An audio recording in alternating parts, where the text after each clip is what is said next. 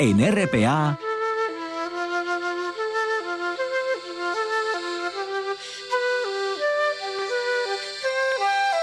Noche tras noche.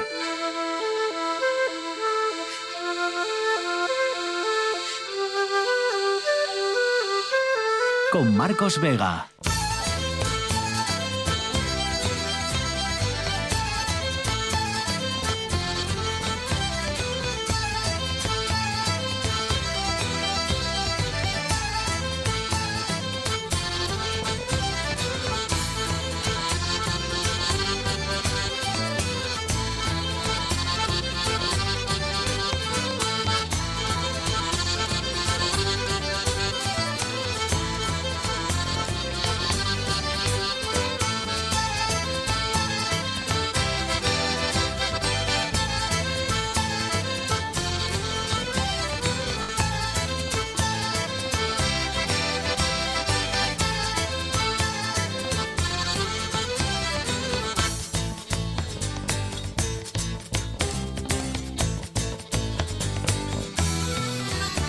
Noches, bienvenidos al espectáculo de la radio. En 60 años, en 60 años, no habíamos pasado un julio tan cálido como este que acabamos de cerrar con el, como el de este año. Además, en Asturias, fíjense, solo llovió un tercio de lo que habitualmente suele llover en ese mes de julio que les digo. Bueno, esta semana nos esperan, por cierto, cielos cubiertos los próximos días y algo de lluvia también el fin de semana, algo de orvallo. Pero lo cierto es que esa semana, esa semana de ola de calor que sufrimos el mes pasado, fue devastadora. Según el Instituto de Salud Carlos III, entre junio y julio en Asturias fallecieron 17 personas por las altas temperaturas, con un detalle importante, todas ellas, las 17, eran mujeres. 14 mujeres en el mes de julio y otras 3 en junio. En total 17, sobre todo, como digo, esas 14 mujeres en el mes de julio. Ya ven, las olas de calor matan, también matan en Asturias y sobre todo a las mujeres. Juan Lorenzo al frente de la parte técnica con César Inclán en producción. Son las 9 y casi 3 minutos. Esto es Asturias y estas son las maneras que tienen de ponerse en contacto con este programa. Si lo hacen a través del Facebook, pues ya saben, noche tras noche todo junto, espacio RPA. Que prefieren el Twitter, pues también lo saben. Arroba NTN RPA, todo junto. Todo esto sucede el día en el que han llegado las primeras vacunas contra la viruela del mono. El problema es que son muy pocas de momento son muy pocas. 48 dosis nada más han llegado hoy a Asturias. Solo una más, por cierto, que casos hay en nuestra región, que hoy ha subido, esos casos han subido a 47 casos de viruela del mono en Asturias. Bueno, ¿quién se vacuna primero? ¿Quién se va a vacunar primero? Pues se va a vacunar primero la población de riesgo y los contactos estrechos. Estos son ya términos, ¿verdad?, que, que nos suenan. Primero se vacunará a las personas que están en el programa de preexposición. Luego a los infectados con VIH en seguimiento y a continuación ahí sí ya esos contactos estrechos con casos confirmados.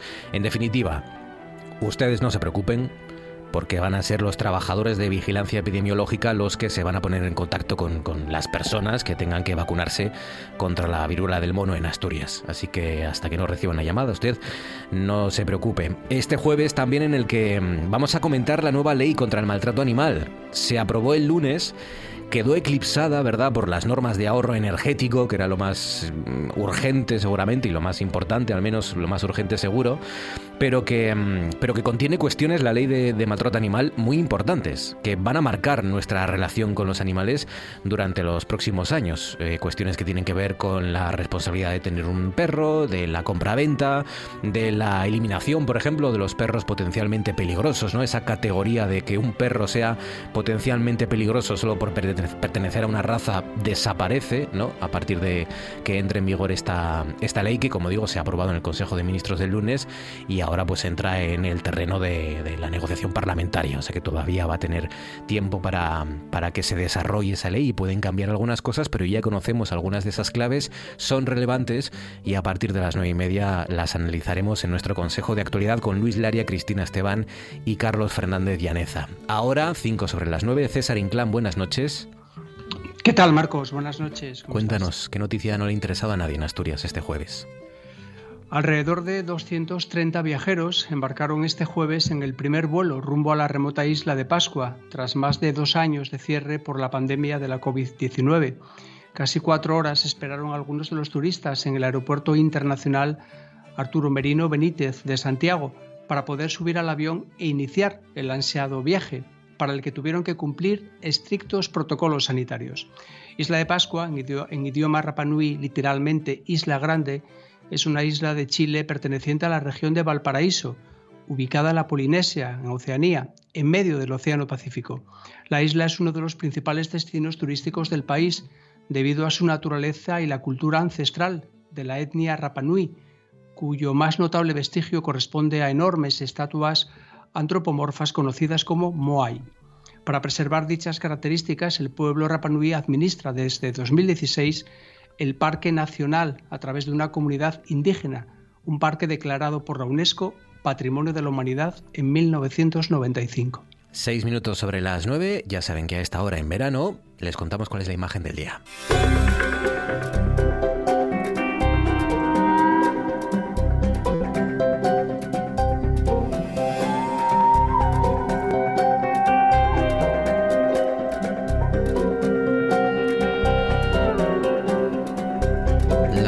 Que nos acerca Pelayo Álvarez, fotógrafo de Singular Visuals. Pelayo, buenas noches. Hola, buenas noches, Marcos. ¿Qué tal? Si ayer contábamos una imagen que ha sido polémica y que ha marcado estos últimos meses, la de hoy también cumple esos dos requisitos, ¿no? Eh, ha sido muy polémica y, va a marcar seguramente al menos la, temporada de verano, ¿no? Y lo que a información se refiere. No tanto por la fotografía en sí, no tanto por la campaña en sí, sino por los errores que se han cometido y el revuelo que han provocado, ¿no? A esos, esos errores. Vamos a hablar de El verano también es nuestro, esa campaña promovida por el Instituto de las Mujeres y el Ministerio de Igualdad y que, y que ha sido polémica. Mm, casi cualquier cosa que haga el Ministerio de Igualdad ya sabemos que va a ser em, vigilada y escrutada y, analizada al milímetro, pero en este caso es verdad que más allá de, ese escrutinio pues eh, se han cometido varios errores, ¿no? Y errores importantes. Fundamentalmente el de no consultar ni pedir permiso a las modelos que aparecen. Si usted no lo ha visto, pues se lo resumo yo. En el cartel aparecen varias mujeres, una, dos, tres, cuatro, cinco mujeres, eh, posando con, diferentes peinados, con diferentes eh, trajes de baño, con diferentes bikinis, gafas de sol. Pero ese es uno de los problemas y es que no han consultado a las modelos que aparecen en, en ese en esa, en esa fotografía, en ese cartel, ¿no? Y algunas de ellas incluso han sido modificadas. Una de ellas, por ejemplo, tenía una pierna ortopédica y, la, la, pierna se le, se le cambió, ¿no? Con Photoshop y se le, y se le añadió con una, pierna, digamos, de carne y hueso, por así decirlo. Hay mucho que contar, ¿no? De lo que ha sucedido y de la, de la tinta que ha hecho correr este cartel. Sí, bueno, hay, hay, bastante, hay bastante que contar. A ver, es verdad que no es una fotografía propiamente dicha y a lo mejor, bueno, se escapa un poco a esta sección, pero bueno, yo no la voy a valorar, yo no la voy a valorar como, como fotografía eh, ni, ni voy a valorar el diseño gráfico que pueda tener o la postproducción porque bueno, tampoco es, es, mi ámbito y no creo que estar capacitado y bueno, no, creo que sea que sea mi, o sea, ahora el momento de, valorar eso, ¿verdad? Si, si me gusta más o menos. Hmm. Em, tampoco voy a valorar lo que ha costado, porque es verdad que hay mucha gente que como que le gusta meter el dedo en la llaga en ese sentido, ¿no? Pero bueno, pasa también cuando se hacen retratos a, a los reyes o cuando se hace el retrato al presidente, etcétera, que siempre pues hay, hay esas voces que que comentan un poco el coste de, ese retrato, ¿no? O de esa obra que se produce para determinado fin, que bueno, que quiero decir, cada uno valora su trabajo como, como estima y, bueno, también es, es, para algo importante, ¿no? Entonces, bueno, yo, yo en ese campo no entro tampoco en lo que, en el, en el dinero que se ha cobrado. Pero efectivamente, lo que comentabas, es un cartel, es una campaña reivindicativa de la diversidad de cuerpos sin complejos en verano, y pues efectivamente se podían ver eh, mujeres de, distinto peso y condición en una playa sonriendo y disfrutando. Mm.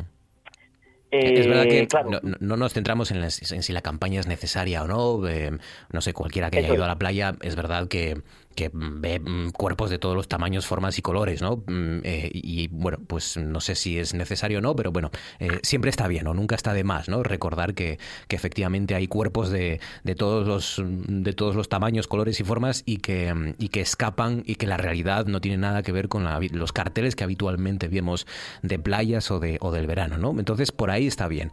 Y repito, es cierto, es cierto que si hay un ministerio que está siempre eh, expuesto a, a la fiscalización de, la sociedad española es el Ministerio de Igualdad. Quizá por eso también, o quizá eso justifique, entre otros casos, su existencia, ¿no? Pero bueno, eh, en este caso vamos a la, a la, serie de errores que se cometieron, ¿no? Porque lo último hoy mismo, lo último hoy mismo, una modelo, la modelo británica Naomi Nicholas Williams, que es uno de los rostros que, que, se utilizó sin su permiso en esa campaña de positivismo corporal del Ministerio de, de Igualdad, ha dicho que le parece racista, ¿no? El hecho de que ni ella ni otra modelo negra hayan recibido una disculpa del gobierno, pero, pero sí la tenga la de raza blanca, que por lo visto con la, de, la mujer de raza blanca, su colega modelo de raza blanca, con ella sí que se disculparon, ¿no? En fin, es una serie de catastróficas desdichas un giro más de tuerca que yo no desconocía, la verdad, y ya es terrible, porque es como todo mal. Y, bueno, que una entidad pública haga esto, ¿no? O sea, imagínate pues, que lo hace el Ministerio de, Industria, por ejemplo, ¿no? Pues dices, tu madre mía, error garrafal. Pero precisamente que lo haga, eh, o sea, que lo permita o que, o que haya pasado todos los filtros de, del de igualdad, que precisamente es un ministerio pues con cierta sensibilidad y dedicado prácticamente a, a a demostrar la igualdad de las personas, eh, tenga la condición física que tenga, etcétera, pues es como, pues agrava el asunto todavía más, ¿no? Y, efectivamente es lo que comentabas también. Tenemos esta modelo que comentabas tú, una, una modelo curvy de raza negra, eh, que está sentada, sonriendo. Tenemos a, a Juliet Fitzpatrick, que, que, sufrió una doble vasectomía. Sorprendentemente en el cartel sí que aparece con, con un pecho. Eh, tenemos también a Sian Greenlord, que tenía una pierna ortopédica y, de repente aparece como con dos piernas, ¿no? Que, mm, eh, claro, eh, todo esto vulnera realmente los derechos de imagen de las personas, ¿no? Mm. ¿Cómo, ¿Cómo se hubiera solucionado esto de una manera bastante sencilla? Eh, bueno, mm, yo, yo hubiera, pues a lo mejor descargado imágenes de Internet sin que se les vieran las caras a las personas o, o modificándolas gráficamente para que no se vieran las, las caras y a lo mejor hubiera eh, recurrido a lo mejor a un, a un sitio de stock donde las imágenes se compran de una manera más o menos barata, etcétera, y ponerle otras otras caras, otras cabezas, ¿no? Aquí realmente el problema es que se identifica a las personas que, que, que aparecen, ¿no? Y, y luego si has tenido la capacidad, a mí me parece bastante, bueno, me parece bastante meritorio, de reconstruir pues esa pierna que decíamos que era ortopédica, pues yo creo que, no te cuesta casi nada modificar rasgos de las caras o, hacer incluso eh, esas personas irreconocibles, ¿no? Y el problema, el problema viene de eso realmente, ¿no? De que hay personas que se ven en ese cartel. Y, claro, obviamente, pues la, denuncia es inmediata, porque, porque alguien tiene que usar mi imagen para el motivo que sea, sea bueno o malo, sin, sin mi permiso, ¿no? Y realmente ahí, ahí está el problema. Eh, y no solo eso, sino que además también eh, la mujer que hablábamos que tenía la doble mastectomía, eh, la fotografía que se tomó forma parte de un proyecto fotográfico de una, de una fotógrafa que se llama Amy Barwell, entonces vulnera también los, los derechos de autor en ese caso. ¿no? Y, y, claro, es como una, lo que decías, ¿no? una sucesión de, de, de, tragedias o de, errores que al final pues lo, no hace otra cosa que alimentar pues pues a, bandos contrarios no porque están esperando a que cometas esos esos errores que en este caso han sido bastantes para, para aprovecharse hay que decir que hay que decir que el, el cartel de Marras no costó 84.500 euros como se ha dicho por ahí costó 5.000 euros pero es verdad que, bueno, la propia autora, ¿no? Ha tenido que pedir disculpas y, ha dicho que tampoco debe ser fácil ¿eh? encontrar a todas las modelos eh, internacionales y pedirles disculpas una a una, eh, pero la propia autora ha dicho que, bueno, ha pedido perdón públicamente, ha pedido disculpas a, las modelos y, bueno, pues es verdad que, se han cometido bastantes errores y, además es verdad que yo decía antes, a nivel nacional, ha saltado, ha sido portada de varios medios internacionales, porque claro, al, al, al tocar, ¿no? Al afectar a muchas gente de varios países, de Estados Unidos, Reino Unido, pues, pues han aparecido en, en, muchos medios de comunicación de todos esos países. Entonces, pues, pues sí, ha sido bastante desafortunado, pero bueno, nos puede servir también para que efectivamente aprendamos lo difícil que es crear una imagen de imágenes que ya están hechas, ¿no? Porque eh, incluso de fotografías de personajes públicos, eh, todas esas fotografías tienen un dueño, tienen un autor. Hay que pedirle permiso a ese autor, hay que, mm, mm, mm, hay que pagarle, si así él lo, lo requiere, ellos seguramente será así porque son profesionales que viven de eso y, es muy difícil, ¿no? Componer una imagen, componer un collage con trozos de pedazos de cachos de otras imágenes para hacer una portada, para hacer un cartel, lo que sea, ¿no? Es muy complejo, seguramente por la, mayor complejidad estará ahí, más, más allá de la edición, en buscar la autoría y, respetar los derechos autor de, esa, de esas imágenes. Claro, por eso te comentaba lo de eh, recurrir a, imágenes de stock, porque se compran, ya te digo, de una manera relativamente barata y están libres de derechos o, bueno, con los derechos eh, que, asociados a esa, a esa compra, ¿no? Pero sería infinitamente más fácil optar por esa opción. Y a mí una, uno de los detalles que me sorprende muchísimo de toda esta situación es que, vale, puede que la imagen de, la, de, esta señora que pertenecía a un proyecto fotográfico, eh, pues salte, salte la liebre, vamos a decir, ¿no? Pero, por ejemplo, la chica a la que le faltaba una pierna era una fotografía totalmente informal tomada en una piscina y lo que me sorprende es que se haya llegado a encontrar el vínculo o la fotografía original, ¿no?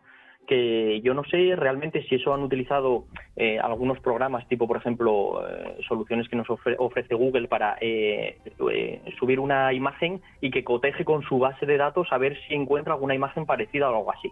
Eso sí que es sorprendente de este caso. Pues sí, pero bueno, con también la, repercusión que ha tenido aquí en España, pues a lo mejor alguien la ha avisado ¿no? a esas modelos y les ha dicho, oye, que apareces en un cartel del ministerio de, de un ministerio de España.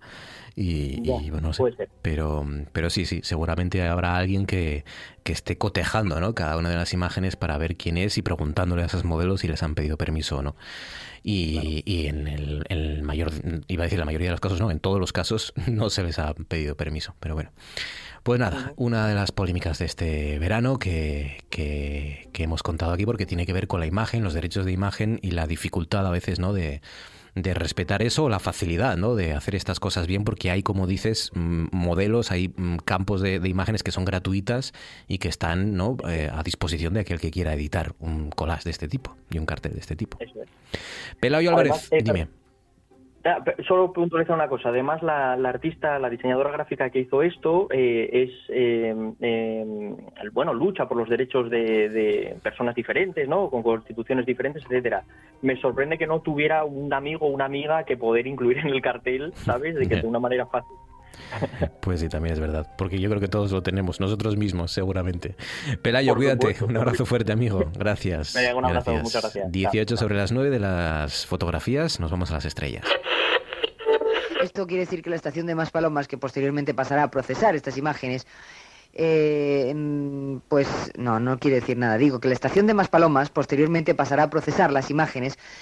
Eh, a su vez eh, dará un, un trabajo y ay pero es que me estoy liando qué mal lo llevo eh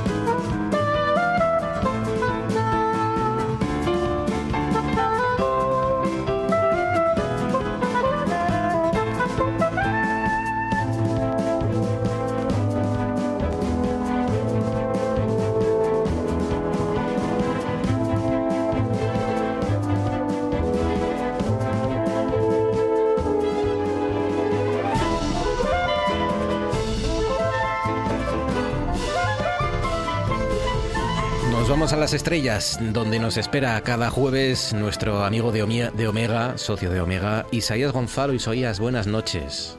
Muy buenas noches, Marcos. Bueno, se nos escaparon por poco las Delta Acuáridas, ¿eh? Qué rabia me dio. Al menos yo no pude verlas porque estaba... Yo las disfruté. ¿Tú las disfrutaste? Ah, amigo, porque te subiste a la montaña o qué hiciste? O Claro, me, Marchamos hasta hasta Cotobello ahí en, ayer ah, y una niebla tremenda, cerradísima, tuvimos que marchar porque no había posibilidad y ya que estábamos ahí hasta hasta Araya nos cruzamos el Negrón y noche preciosa, espectacular, qué noche, qué noche. Qué guapo, qué guapo. ¿Y cuántas viste?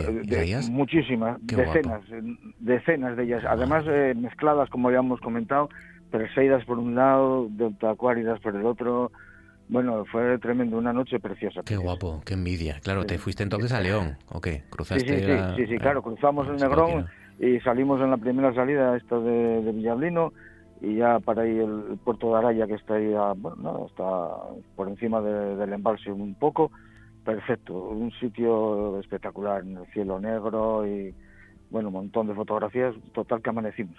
Qué guapo, qué guapo. ¿Fuiste con el coche ahí a comer algo, con agua y con una mantilla? agua, y... agua y, y, llevamos eh, cuatro o cinco cámaras, porque ya cada vez llevamos más, eh, más baúl, y, y, a, ponernos a fotografiar y disfrutar muy bien, porque además de esto que bueno, pues fue perfecto. Una noche muy buena, muy buena. Oye, ¿cómo? Pues sí, por favor, ¿cómo se hace para fotografiar? Porque no te da tiempo a apretar, tienes que estar eh, no, no, no, tienes con que la estar, exposición eh, Programas la cámara, ah. programas la cámara, eh, exposiciones de, bueno, depende del objetivo que pongas, 15, 20 segundos, 30 segundos, y, y a esperar, a esperar. Un ISO un poco curioso de 1600, 3000, depende eh, lo que aguante la cámara eh, apertura a 2, 2,8 y nada, hacer, hacer fotografías, series de fotografías, que luego las pues, eh, como no es decir, va, si no coges ninguna ninguna eh, fugaz no vale para nada, no, porque como las fotos las tienes quietas el mismo pues puedes hacer un time de cómo se ha ido moviendo el cielo a lo largo de la noche, ah. porque sumas todas las fotos y ves cómo las estrellas giran sobre la polar. Eh, bueno, depende de dónde apuntes, puedes hacer. Bueno, nosotros hicimos, yo hice una circumpolar, hice dos o tres timelapse y después hice una, una serie sobre el, el, radiante de Perseo de larga exposición con, con un tracker ya haciendo fotografías de cuatro minutos y, y bueno, sumando ahí un par de horas de... Timelapse, ya saben, es el timelapse este, es lo que vemos a veces por ahí en vídeos que aparecen en movimiento y que va cambiando el cielo, ¿no? En, segundo a segundo y vamos, se va acelerando el amanecer o el atardecer o la, noche, en este caso el movimiento de las estrellas. Pues me alegro, me alegro, pues nada, pues habrá que ir a León también para ver las, las Perseidas que nos queda, y la que nos queda este verano, ¿no? Las lágrimas de San Lorenzo. 16 de julio al 24 de agosto. El 10 de agosto más o menos es cuando tienen el pico de actividad, ¿no? 10 de agosto, o sea, eh, este bueno, ahora, con, con, el tema de la precesión y demás, pues nos hemos ido alejando un poco y el, el, pico de actividad que antes pues, debería coincidir con el 10 de, de agosto porque San Lorenzo eh, ahora es el 11 o el 12. Ah, Se ha ido retrasando un poco, pero bueno, ya te digo, la actividad empieza en en julio, en julio hasta el 24 de agosto hay Perseidas. Vale, vale, pero bueno, la máxima actividad entonces el jueves de la semana que viene, de aquí de hoy en siete días más o menos, esas noches van a ser las de máxima actividad de las Perseidas, a ver si está despejado el cielo en Asturias y no tenemos que, que emigrar hacia otras regiones con cielos más eh, despejados. esperemos, no, no, no se puede asegurar, ya sabes, aquí en Asturias aventurar más de, tres días de, de pronóstico es, tontería porque no no hay manera. Consejos. Y este año además pues eh, tenemos tenemos la mala suerte de que tenemos la luna llena. La luna llena, sí, nos lo comentaste, ¿no? que por eso eran más fáciles de ver o eran iban a ser más intensas las delta cuáridas porque no había luna llena. La luna llena es como un foco en el cielo, ¿no? Que contamina lumínicamente también. 60 grados de, cielo para que, que, que, no, no hay manera, ahí no se ve nada, aunque, ah. aunque pasen eso. Aparte de las persidas son son estrellas más eh, débiles, no, no son de, mucho brillo.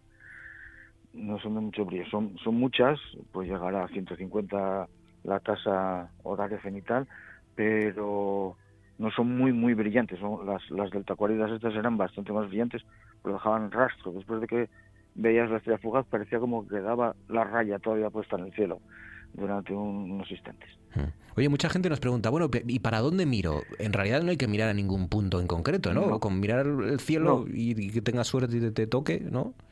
Exactamente, porque eh, la denominación eh, tiende a confundir un poco, ¿no? El que, no esté avisado eh, dice Perseidas, pues miro para Perseidas. De ahí parecería que salieran todas, pero no quiere decir que salgan desde el punto ese. Si las prolongas hacia atrás, todas las que se ven en esa noche, te llevan a un punto que es el radiante, pero si las prolongas no quiere decir que salgan del radiante. Entonces, cualquier sitio que mires, de hecho, a mí me gusta más eh, observar mirando, el radiante de Perseo está en el noroeste. Eh, yo me gusta más mirar hacia el sur, hacia la Vía Láctea y, el centro galáctico. Entonces, me gusta mirar hacia el sur, pero es indiferente, eso va en donde te sientas cómodo, porque ver estrellas y eso, esta, eh, tendremos la luna estos días estará en, el centro galáctico, estará en Capricornio eh, o, en Acuario, que es hacia el sureste, pues entonces hay que mirar para el norte, noreste o, noroeste. Eh, será mejor que mirar hacia el sur porque la luna estará en el sur. Y sobre todo, y sobre todo no tener prisa, ¿no? disfrutar de la noche. hay que disfrutar de la noche. Tampoco es llegar y decir, bueno, veo dos y me marcho para casa. No, hmm. esto es una actividad para hacer de noche. Es decir, bueno, voy a pasar una noche en lugar de irme al pub, pues me voy a subir a, a, un sitio que esté oscuro, que esté cerca de casa, eh, una manta o una hamaca, puedes llevarte unas cervezas, puedes llevarte el bocadillo y esperar tranquilamente. siempre es, claro, muchísimo mejor tener buena compañía y, buena conversación, que salga, que vayan surgiendo temas que la noche siempre invita a la reflexión. claro que sí. Pues nada, las... Y si no, pues eso, hay que también estamos los, los omegas que estaremos ahí para iniciar a la gente en, sus, en su primer paso, indicarles cómo, cómo mirar, cómo, a dónde mirar, y eso para eso hacemos la fiesta ahí en el Monte Deva. Abriréis, ¿no? Entonces el Monte Deva otra vez. Sí, sí, sí. En, el Monte Deva abriremos eh, esos dos días. Haremos, eh, tengo aquí, verás, a las 21 horas abriremos la exposición de fotografías. Son 23 fotografías un tamaño muy curiosín, de, de 70 por 40, eh, hechas a buena calidad y que estamos muy contentos ahí. Las hemos hecho ahí en Oviedo, en Senda y nos han hecho unas fotografías buenísimas. Y, vamos a hacer la exposición de las fotos que son de varios de varios de nosotros que las hemos cedido para la exposición. Muy bien. Y eh, después haremos a las 21.45 todo eso qué día ah, Isaías esto es el día el día la noche del 11 al 12 y del 12 al 13 la noche del jueves al viernes. haremos el mismo la noche del jueves al viernes y del viernes al sábado de la semana que viene. sábado. exactamente. Haremos las dos noches la misma la misma situación porque, bueno, es, es lo mismo. haremos la exposición de fotos, haremos la charla presentación de qué son las Perseidas, con una explicación eh, científico-técnica de, de qué es eh, lo que vamos a ver, lo que podremos ver en esa noche, de por qué, de dónde proviene y las Perseidas. Y pues repartiremos los pases para visitar el observatorio. Qué guapo y bueno y por allí estaremos voluntarios de Omega para iniciar a la gente orientarles y demás sin ningún problema pues ya lo saben. Eh, este, este cubierto no el cielo, la gente de Omega va a estar la semana que viene de jueves a viernes y la noche del viernes al sábado en el observatorio de Deva para, para disfrutar de las persegas, aunque esté cubierto, pues aprende usted, habla con ellos, les enseña las fotografías y, y disfruta, ¿no? También. Así que muy bien. Enhorabuena, como siempre, a la gente de Omega. Isaías Gonzalo, un abrazo fuerte, compañero. Gracias. Muchas gracias. hasta la semana que viene. A ver si la semana que viene podemos contar efectivamente que hay fotografías y que hay, bueno, fotografías seguro, ya ven que va a haber, pero a ver si hay también oportunidad de ver las lágrimas de San Lorenzo, las, las Perseidas. Lo que vamos a tener oportunidad de ver seguro, haga el tiempo que haga, es disfrutar de Néxodos. Néxodos, que es, una, es un encuentro de creación artística que a lo largo de esta semana se desarrolla en Candamo y vamos a hablar con su coordinador, que es Gerardo López. Gerardo, buenas noches. Hola, buenas noches. ¿Qué tal? Está teniendo mucho éxito la, la, participación, le está gustando mucho a la gente y sobre todo está logrando que la gente, los vecinos de, de Candamo se impliquen y también pues eh, surja esta, este encuentro de creación artística, que es sacar eh, a los artistas y, y, a sus obras al camino, ¿no? De alguna manera. Sí, así es. Bueno, el éxito en realidad es haber sido capaces de construir el, proyecto, ¿no? Porque el proyecto se construye mm. en el proceso, o sea, en, colaboración entre artistas mm, con, contemporáneos y, los vecinos y las vecinas de Candamo, ¿no? Y ahí hemos ido urdiendo, porque esto es una, un encuentro que es bienal y en esta ocasión trienal, porque Ah, por motivos de la pandemia, pues el año pasado, que es cuando tocaba hacer la tercera edición, no pudimos celebrarla y entonces, bueno, pues ha habido que mm, alargarlo, con lo cual es un, es un proyecto de cocción lenta, ¿sabes? Y entonces eso es la, creemos nosotros, vaya, que es la clave de, del éxito y de la conexión entre artistas contemporáneos, lenguaje contemporáneo y medio rural, realidades eh, muy, mm, en principio, alejadas, pero que en realidad pues eh, pues no lo están tanto no y de hecho en la cantidad de público que está participando hoy mismo que hemos estado haciendo una actividad en el Valle que es un pueblo pequeño del concejo de Candamo pues han participado cerca de 90 personas en el paseo en el recorrido que hemos hecho y luego en la en el concierto de creación sonora que acabamos de terminar. Y luego pues ahora estamos con la espicha porque como bien sabes aquí pues oye todo lo que celebramos tratamos de hacerlo con, con un poco de alegría y un poco de sidra que siempre entra mejor. No esperaba menos, no esperaba menos. Pero la verdad es que el lenguaje contemporáneo que parece alejado y que normalmente pues está eh, circunscrito a espacios como las galerías de arte y a los museos, pues en este caso eh, al acercarlo mm, desde el punto de vista físico, pero también desde el punto de vista conceptual, porque lo que se aborda eh, en las obras que forman parte de esta exposición que hay que recorrer por los caminos de, Candamo, pues son eh, temas que tienen que ver con, la, con lo que estamos viviendo, con lo que hemos vivido, con la pandemia, con el caminar, con la importancia del caminar en, en las relaciones sociales de la vida rural y bueno, un montón de asuntos que, que estos 20 artistas que participan en el, en el evento pues están reflejando. Qué bueno. o sea, eh, Gerardo, uno llega a Candamo, ¿no? Porque eh, es San Román, pero también por primera vez en el Valle y las Canales, ¿no? uno llega a, San Román y, empieza a ver esos, esas obras de arte y, hay un itinerario por el que tiene que pasear o por el que puede pasear de forma completamente gratuita y puede ir poco a poco pues contemplando esas obras y, y conociendo los autores y demás, ¿no? Así es. Uno llega a Candamo, bueno, hay unas visitas guiadas, ¿eh? que mañana viernes es eh, a las seis de la tarde, el sábado a las doce y media de la mañana y a las seis de la tarde, y el domingo a las doce y media de la mañana. O sea que todavía hay cuatro oportunidades de hacer la visita guiada a todas las piezas. Pero además uno puede hacer la visita por su cuenta en el centro de interpretación de la cueva prehistórica, en el Palacio Valdés Bazán. Ahí hay unos mapas que te señalan eh, el recorrido con cada una de las piezas y con cada uno de los artistas que intervienen. Y en cada una de las piezas hay un código QR que te puedes descargar con el teléfono y ahí está la ah. explicación que aporta el artista a cada una de las piezas. Con lo cual no hay ninguna visita que sea huérfana. Quiero decir que no vas a ver una cosa y no entender nada o, o no saber a qué responde siempre hay un código QR que te explica exactamente, bueno, cuál es la motivación del artista o, qué es lo que el artista quiere plasmar en esa pieza.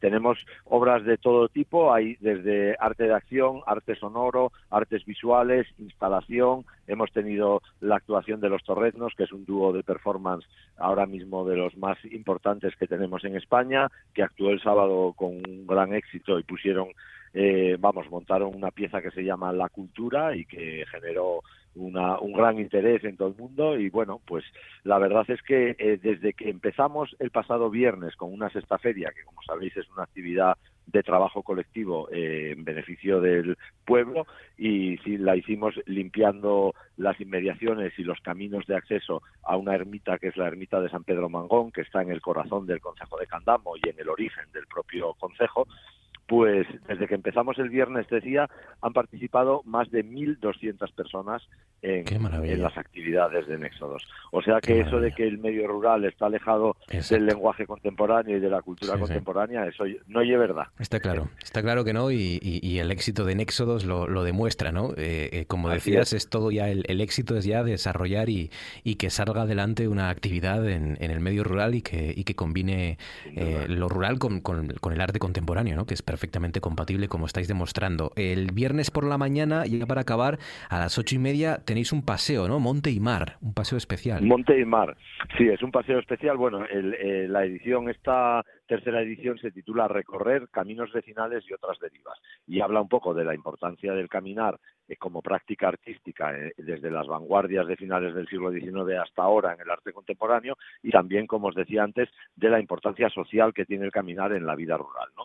Bueno, pues eh, caminar es una de las actividades que estamos desarrollando con bastante intensidad y mañana, vamos mañana a las ocho y media de la mañana desde el pueblo de Las Canales, vamos a hacer un recorrido que se titula Monte y Mar, porque subiendo al pico más alto del Concejo de Candamo, el Pico del Águila, por unos montes preciosos, pues llegamos a ver la desembocadura del río Nalón en el Cantábrico, con San Esteban de Pravia, Muros del Nalón y un montón de pueblos. Es una es, un sitio espectacular, muy desconocido y que realmente merece la pena recorrerlo. bueno. Tres hay que, horas y media. Hay, que apuntarse en algún sitio? ¿Es gratuito? ¿Qué hay que hacer? ¿O es gratuito y hay que presentarse en las Canales, eh, en el pueblo de las Canales, que está entre el San Román y el Valle, en el Concejo de Candamo, a las ocho y media de la mañana. Y de ahí salimos con una visita guiada. Oye, llevar calzado adecuado para caminar y agua. Y ya está.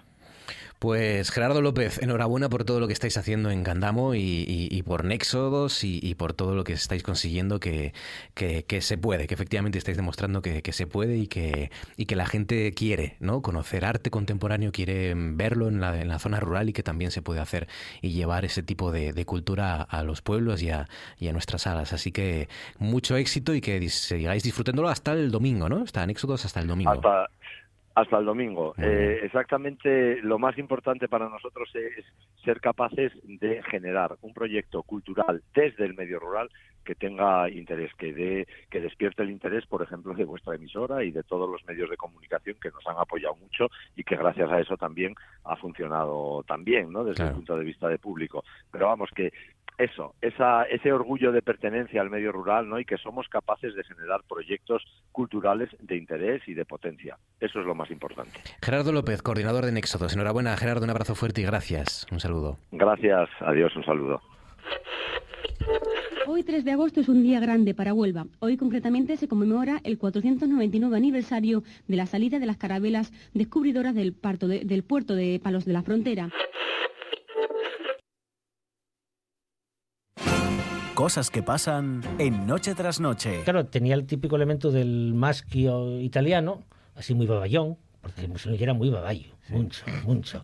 Y tenía ese componente exhibicionista tremendo. Histriónico, ¿no? Cuando llega al poder, pues eso de poner así medio en cuero, es Mussolini esquiando, Mussolini a la hierba, Mussolini conduciendo un bólido, Mussolini a caballo, eh, Mussolini... Ya... Era un tigre, sí, un sí, león, ¿no? sí, sí, bueno, era como este, con otro con el currupipi, vamos, este. Entonces es una cosa como muy ridícula, es componente exhibicionista, la forma de paponearse, de, de, de los mítines, ¿no? En...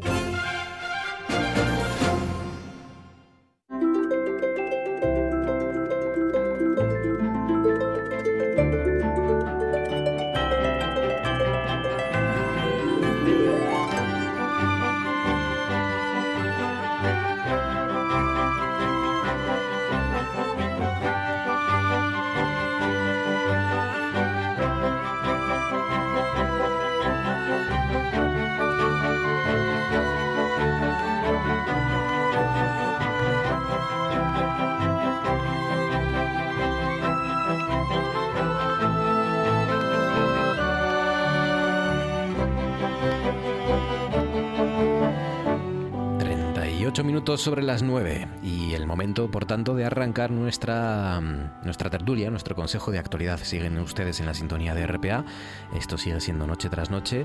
Así que vamos allá, vamos allá con nuestros consejeros de actualidad que esta noche son Cristina Esteban. Cristina, buenas noches. Muy buenas noches. ¿Cómo estás, Cristina? ¿Qué tal? Pues bien, bien, bien, bien. Me alegro mucho. Te he pillado sacando el agua del bolso. Sí, bueno, hay un pequeño problema con la humedad hoy esta tarde en Oviedo. Sí. sí. Que hay mucha, ¿no? ¿Te refieres? Se ha puesto a llover así de repente, además bien. Está lloviendo ahora en Oviedo. Pero bien, bien. Llueve, pero bien. Sí, sí, no es el orvallo de ayer, esto es ya lluvia. Agüita, agüita. No. Es agüita, agüita de la buena. Todavía, ¿Sí? ¿Todavía recibe el calificativo de Orballín? No, y necesitamos que llueva. a pesar de que realmente llevamos un verano eh, muy, muy, muy mojado, mm, curiosamente, en cuanto tenemos así 10 o 12 días que no llueve, ya tenemos sequía. Ahora mismo están los prados secos. Bueno, en, en julio, aparte de hacer mucho calor, sobre todo esa semana terrible de la ola de calor, en julio llovió un, llovió un tercio de lo que tendría, de lo que normalmente llueve en julio. O sea que no ha llovido todavía suficiente, aunque ha llovido más que en otros sitios. Pero ayer lo comentábamos, el privilegio que tenemos, eh, lo privilegio que somos de que aquí tengamos todavía, no tengamos problemas con la sequía, aparte de la temperatura. Porque en Galicia, dices tú, bueno, claro, Extremadura, Castilla-La Mancha, estos sitios siempre tienen, suelen tener problemas. Pero en Galicia, eh, con problemas con sequía, de tener que cerrar las duchas en las playas, por ejemplo, y demás medidas que aquí de momento afortunadamente tocamos madera, pues, pues no tenemos que soportar. Francia tiene ahora mismo unos problemas tremendos. La región de París precisamente está minimizando o intentando minimizar el consumo de agua porque posiblemente tengan restricciones muy, muy importantes. Y también Italia y Grecia están así. Sí, sí. y, vamos a más. Vamos a más. Seguro. Seguro. Lo venimos eh, denunciando ya desde hace años. Luis Laria, buenas noches. Muy buenas noches. ¿Cómo estás, Luis? Pues estoy encantado, maravillosamente encantado de que esté orvallando, como decíamos, porque además aquí no necesitamos el aire acondicionado. Y así, pues no tenemos que andar quitando la corbata, por lo tanto, estamos fantásticos. Claro, aquí todos con corbata en Asturias, claro que sí. Elegancia, elegancia. Sí, sí, sí. Ahora ya yo, yo, como veis, eh, no traigo corbata, pero traigo pajarita. ¿eh? sí, sí, sí. yo soy más de pajarita. Pajarita de madera, además, está muy de moda. Se no sé si, yo creo que todavía está de moda la pajarita de madera. Se puso allá como hace tres o cuatro años, se puso de moda en las bodas llevar pajaritas de madera. Y, pero yo creo que fue bastante efímera esa moda. Yo la gente que conozco que lleva pajarita, ya pajarita de... Pajarita de pajarita. tela, sí, habitualmente. Tela normal, ¿no? Sí. Eh, ¿Viste las Delta Acuáridas, Luis? ¿O vas a ver las Perseidas? O... Pues las vi, y las vi, las, vi. La todo el mundo menos yo, entonces. Y después os voy a comentar una anécdota, sí, efectivamente. Pero tuviste que irte a algún sitio, huir de Asturias. Me escapé, mira, yo hay, cosas que, me, que te cuente dónde Hay cosas que me encanta. De vez en cuando me encanta no cenar o incluso no comer, mm, tener un ayuno así, digamos que sin más ni más, porque te apetece en ese momento y punto. Y también me encanta la soledad absoluta de vez en cuando. Eh, encontrarme con ese reino fantástico de la naturaleza y sobre todo de la noche. Ya te contaré después una pequeña aventura. Vale, vale, vale. Dejamos el cebo ahí, me gusta. Muy bien. Eh, Carlos Fernández Llaneza, buenas noches. Hola, buenas noches. ¿Cómo estás, Carlos? ¿Qué tal? ¿Bien? Bien, bien, bien. Encantado de, oíros de nuevo. Saludos, Luis. Lo mismo, un placer, Carlos.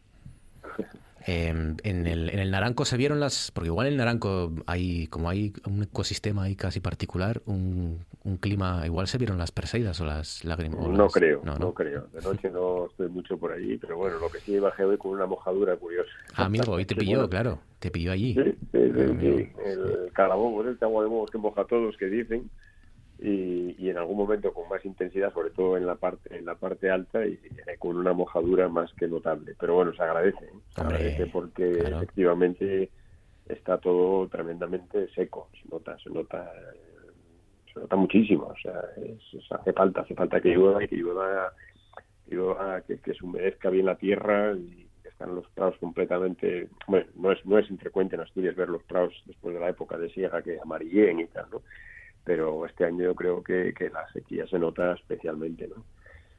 Entonces, bueno, mm, que no tengamos que volver a épocas pretéritas que todos recordamos en Oviedo en los años 80, bueno, aquellos cortes de agua en septiembre tan frecuentes que había, ¿no? Afortunadamente se ha, se ha resuelto ese, ese problema, pero, pero bueno, casi casi hoy me prestaba mojarme, fíjate, pues ese agua, este, este orvallo fino, no es el chaparrón que te cae encima, que y casi casi hasta, hasta lo disfruté incluso, ¿no? O sea que bienvenida sea el agua que, siempre viene bien. O sea que había hubo cortes de agua en, en, los 80 en Oviedo. En, Oviedo, ¿Sí? 80, era todos los días, a diario, hasta que se hizo, se puso en marcha la, la traída del Aramo, los túneles del Aramo y el, los envases de los alfilorios. En septiembre, yo recuerdo, pues el año 80, 81, 79, por ahí, prácticamente era diario cortes de agua. En mi casa teníamos que llenar la bañera para poder utilizar agua pues para, para, para los usos más, más básicos, ¿no? para cocina, para limpieza, demás. O sea, no, no estamos hablando de, de los años 20, o sea, el año 80, 80 y algo. Fíjate. Sí, sí. Bueno, yo, yo lo más parecido que recuerdo es, pero ya en los años 90, en el pueblo, que mi abuela tenía que calentar agua para bañarme en, el, en, la bañera. Tenía que calentar agua en la, en la, cocina y luego mezclarla con el agua fría. Pero tú te acuerdas de algo de los 90. Bueno, yo, yo que no soy tan mayor, me tocó todavía calentar la cocina con, de carbón, ¿no? El bombo de la cocina de, carbón. Sí, sí, sí. Sí, sí. Mi abuela, mi abuela paterna tenía la cocina de carbón también y, y se sentaba siempre donde la, casa, carbonera. Aquí en, aquí en Oviedo, en Valladolid, donde yo nací, en finales de los 60, pues teníamos cocina de carbón lo cual era un trabajo para mi madre sorprendente, ¿no? Porque tenías que encenderla, esperar a que la chapa cogiera el calor. Eh, el bombo, por si querías agua caliente, tenía el bombo aquel famoso que había en la cocina.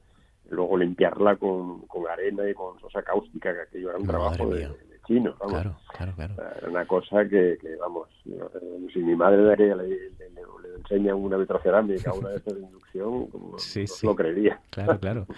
Y, y, las cocinas de leña, que yo, yo mira, todavía mi, mi madrina Monse eh, eh, todavía tiene cocina de leña en su casa y aparte de calentar mm, la cocina, desde luego, y, casi la mitad de la casa, ella sola, aparte es que es, es, es, bonita ya, desde el punto de vista estético, las, las cocinas de leña son, son muy bonitas. Son unos armatrostes pesadísimos, pero son muy bonitas esas cocinas de leña. Bueno, venga, contadme cosas que os han llamado la atención. Cristina, empezamos por ti. ¿Qué sugieres, qué propones? Pues que te traigo algo amable.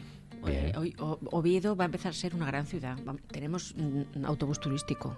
Es verdad, lo vi el otro día, como el de Londres, ¿no? De, dos pisos. por favor. Pero claro, ayer es que llovía, entonces... No, pero tiene, un, tejadillo, sí, tiene, como un tejadillo para impedir que los turistas se mojen, claro. Pero está bien, yo es que lo he dicho aquí en muchas ocasiones y se lo he repetido cien mil veces. ¿Cuánta gente te, te, encuentras esperando y preguntando cómo se puede ir con el autobús urbano a ver el prerrománico del Naranco? Pero muchísima gente en la zona de la Cayuría, la Escandalera, o sea, mucha gente pregunta, oiga, el autobús para... El autobús para yo decía siempre, digo, pero por favor, digo, pero ¿cómo no tenemos un medio de transporte accesible que facilite la llegada hasta allí? O sea, porque hay que hacer una investigación profunda de dónde viene el autobús, a qué hora pasa, en qué lado de la acera te colocas, que eso también es otra, y demás. Entonces, yo, vamos, creo que bueno, esto es como nivel gran ciudad esto, ¿eh? un autobús turístico. Oviedo City no View. Más? Sí, sí, sí, sí. Sí, sí. Ahora solo falta que Alsa pues em, establezca un una conexión medianamente decente entre Oviedo, Gijón y Avilés, que no deje a gente tirada, literalmente tirada, cuando lleva media hora esperando porque mm, solo hay un autobús y aunque haya 200 personas esperando, solo caben 40 o 50 y el resto se tienen que fastidiar y esperar al siguiente si es que lo hay. O, el hecho de no poder conectar las tres ciudades a partir de las once y media. Somos como Cenicienta. En Asturias tú, alguien viene a Asturias y coge una noche de hotel en un hotel de Oviedo y hace un día bueno y va a, pasear por Gijón, que está a 20 minutos, media hora, y se pasa todo el día en Gijón tranquilamente y cuando llega a las 11 dicen, ¿qué hacemos? ¿Cenamos en Gijón tranquilamente o como Cenicienta echamos a correr para pillar el último tren o el último bus que sale a las 11 o las 11 y media? Eh, para no quedarnos en tierra de nadie o tener que coger un taxi, que cuesta 40 euros o mm. como mínimo para viajar hasta el hotel. Es surrealista, de verdad. Yo es que pues esto te lo cuentas a alguien de... Ahora, Oviedo ya es una gran ciudad. Ahora nos falta que Asturias, la zona central, sea un gran área metropolitana. ¿eh? Pues esa, de Asturias, Asturias metropolitana. En cuanto tengamos el tercer carril de la autovía, ya bueno, todo bueno, bueno, bueno, bueno, Absolutamente todo resuelto. Bueno, bueno, Qué obreros había esta mañana que les he visto yo, por Dios, de esos de chaleco, sin camisa, pues, mirando al horizonte así como... No sé yo si habrá relación, pero a lo mejor el tercer carril de la autopista hace que Alsa abra las... Eh, las cabinas que tiene cerradas, ¿no? O contrate a más personal para poner en las en las cabinas mm, para no tener que ir a máquinas estropeadas que la gente, mucha gente no sabe usar, aunque aunque funcionen, pero encima es que están estropeadas la mayor parte del tiempo y con el coste de ese tercer carril había un metrotren entre las tres ciudades. Porque hay un metrotren que está inundado de agua que no se utiliza, que es el de Gijón y después queremos quitar corbatas. No, lo que hay que hacer es buscar la alternativa de minimizar el coste energético que estamos soportando y sobre todo cuántas personas de Gijón trabajan en Oviedo y cuántos de Oviedo trabajan en Gijón o en Avilés. Pero ¿cómo es posible que teniendo un triángulo como este, de manera urbana, que tienen veintitantos kilómetros entre cada uno de ellos, no tengan conexión seria, decente en el siglo XXI que estamos igual que en el siglo XIX o en el XVIII. Es vergonzoso. Es que yo no entiendo cómo los tres, eh, en este caso los tres municipios, no no lo tienen hecho ya desde hace 20 o 30 años. Ya no estoy hablando de mira, Igual es, es, triste esto, ¿eh? pero igual esa es la razón, Luis, que tienen que ponerse de acuerdo tres ayuntamientos que normalmente no coinciden en el mismo color. No, en esto sí se pondría. No, en esto sí se pondrían. Lo que ocurre es que realmente. Es un problema de impulso del principio. El interés político, efectivamente, el interés político no está a la altura de las necesidades que tiene precisamente la zona central asturiana, ni tampoco la zona rural y las salas. No digamos ya nada la zona eh, suroccidental o la zona noroccidental. Se ve siempre eso como si fuera menoscabo de las alas. Yo las veces que, he hablado, bueno, que he hablado con, parlamentarios y con consejeros, que, tal, dice, bueno, ya, pero es que las inversiones en las salas son necesarias. Digo, pero vamos a ver. pero ¿Te das cuenta que 800.000 personas vivimos en la zona central de Asturias? que, se, mueven, a, se mueven a diario una cantidad ingente de personas a trabajar, a estudiar, y, que, sería eso, crear Pero una es que tendría que ser obligatorio, igual que tendría que ser obligatorio las nuevas edificaciones y que obligatoriamente tengan que tener energía solar. Eso tenía que ser obligatorio de por ley. Eso sí que redunda en minimizar el problema medioambiental que tenemos. Tendría que ser obligatorio que entre Oviedo, Gijón y Avilés, eh, aquella persona que tuviese que ir al menos desplazarse cinco o diez veces, eh, en este caso al mes, tuviese la facilidad de tener un transporte público. No es posible que haya gente que tenga que ir todos los días a Oviedo o de Oviedo a Gijón o de Gijón a Avilés o de Avilés a Oviedo y tengamos que estar soportando eso. Pero ¿a quién se le ocurrió lo del tercer carril? Eso es una puñetera vergüenza. claro, efectivamente. ¿Sabes por qué?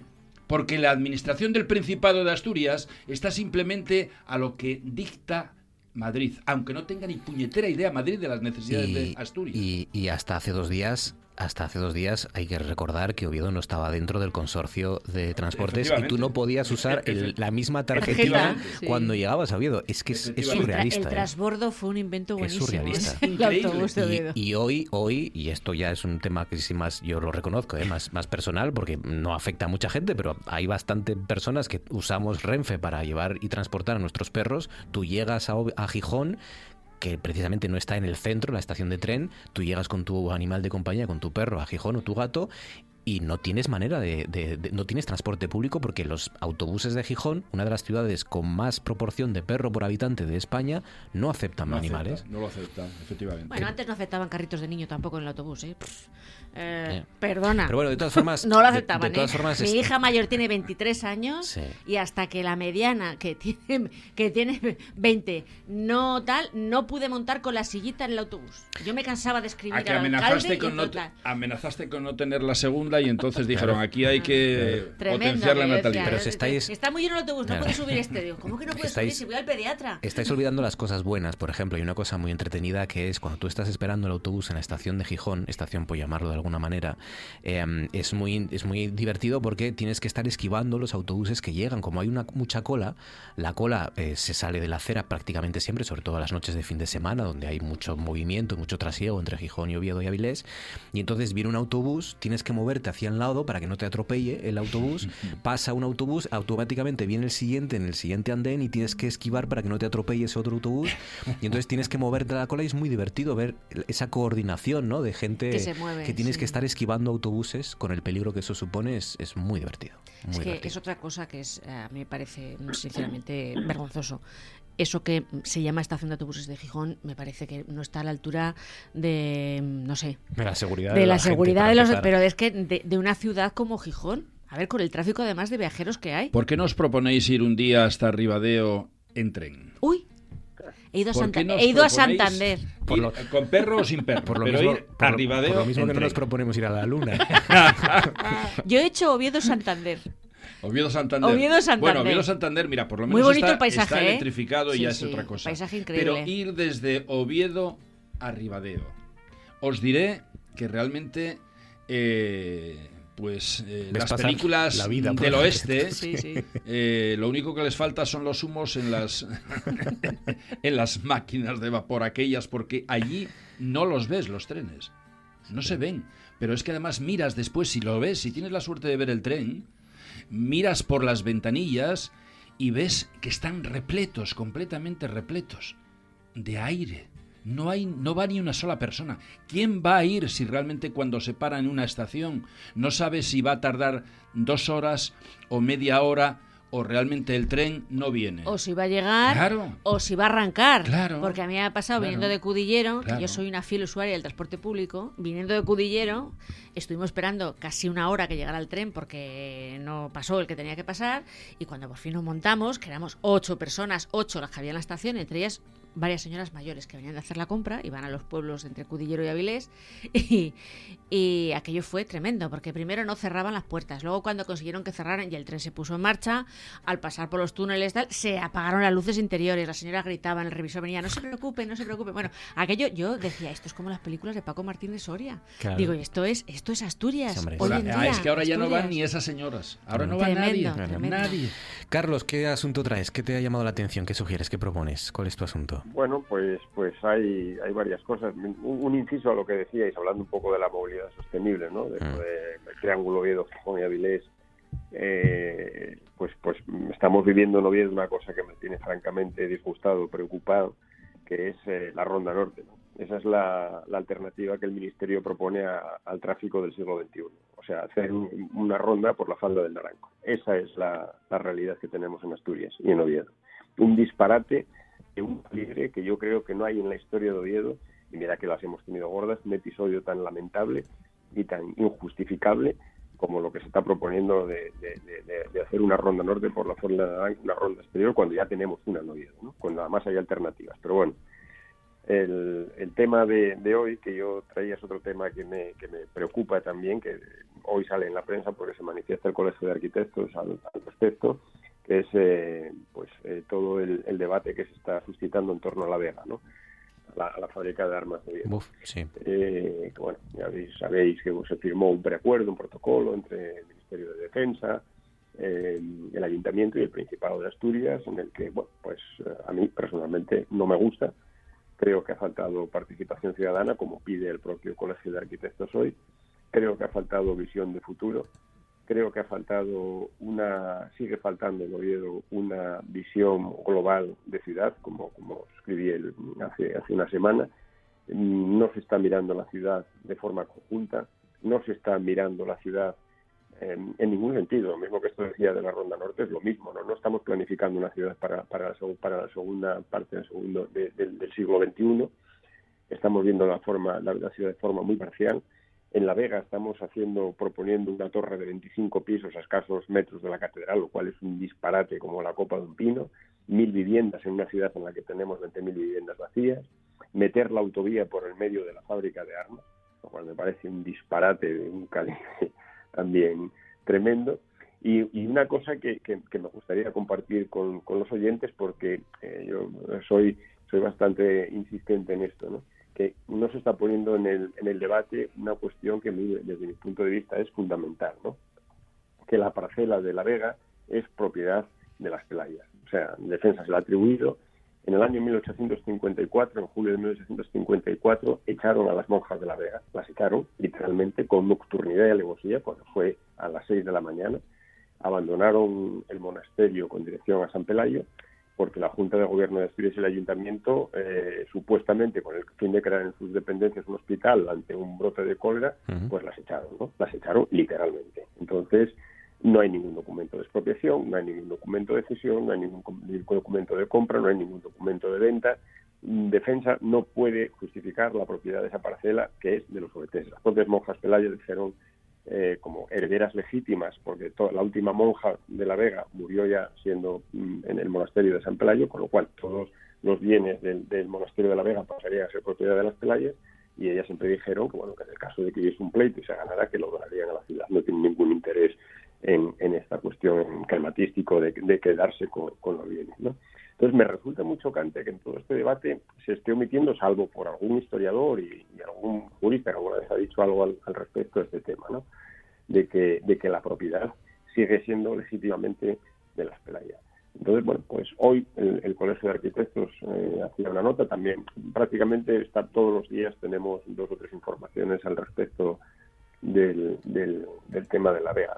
Se atribuye también que bueno que no puede ser de las de, de, Santa María de la Vega en su momento, que fue por la por la desamortización de Mendizábal, lo cual es falso, porque primero la, no no la, desamortización de Mendizábal fue mucho antes de, de, esta fecha, de 1854, y solo afectaba a los monasterios que tuvieran menos de 12 monjas.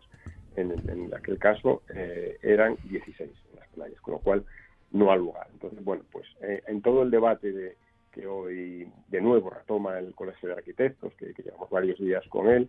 Yo creo que falta una parte importante, que sería un debate complejo, porque habría que entrar en aspectos jurídicos, en derechos adquiridos y demás, pero me parece que es sustancial y, e importante, de que estamos, defensa se ha atribuido una propiedad que no le corresponde y que eh, nos está intentando colar por la puerta de atrás a los obetenses cuando la Vega debería ser una parcela para un diseño ambicioso de ciudad, un diseño sostenible, un diseño global, una visión global de ciudad que no estamos haciendo. Entonces tengo miedo, tengo miedo de que volvamos a cometer errores ahí seguimos con la parcela del Cristo sin saber qué hacer en ella. Eh, errores como la famosa operación de los palacios de Jovellanos 21, ¿no? que se iba a hacer un palacio de, congresos que iba a ser un motor para Oviedo, ya tenemos 40.000 metros cuadrados cerrados de, de, zona comercial, una visera que nos costó 7 millones de euros que no se mueve, eh, que se iba a mover, un, pufos eh, y pleitos constantes con el, durante tiempo con, con, el arquitecto, con Santiago Calatrava. En fin, creo que, como definí hace, hace poco en, un artículo, eh, Oviedo, eh, desde mi punto de vista, es la ciudad de las oportunidades perdidas. Y tengo miedo, tengo miedo que, estemos perdiendo otra vez el tren, hablando de, tren también, de una gran oportunidad para, para un desarrollo urbano eh, ambicioso, con mayor, más participativo, más sostenible, y estamos volviendo otra vez a que Defensa haga caja con una parcela que es de todos los obetenses, o al menos eh, supuestamente, y, bueno, pues pues eh, comparto esta, esta preocupación con, con, todos los oyentes y porque me preocupa, no me duele. es más, viendo tanto con la ronda como con esto. Mm, me va a costar la, salud. Yo sumaría todo lo que has dicho, Carlos, eh, la necesidad de, pensar la, fábrica de armas de La Vega como, como, como a nivel eh, regional, es decir, no, no solo, por supuesto, también eh, de toda la ciudad de Oviedo, sino también incluirla en, en esa eh, en esa visión de qué queremos, ¿no? Cómo queremos que sea Asturias, qué, queremos que tenga, qué eh, espacios culturales necesita, ¿no? Eh, ya que estábamos antes hablando de la cercanía de Oviedo, Gijón y Avilés, de pensar la fábrica de armas también a nivel regional, a nivel autonómico, no solo a nivel local, ¿no? Yo creo que falta, falta como una pensada, por decirlo de alguna manera, de qué queremos hacer.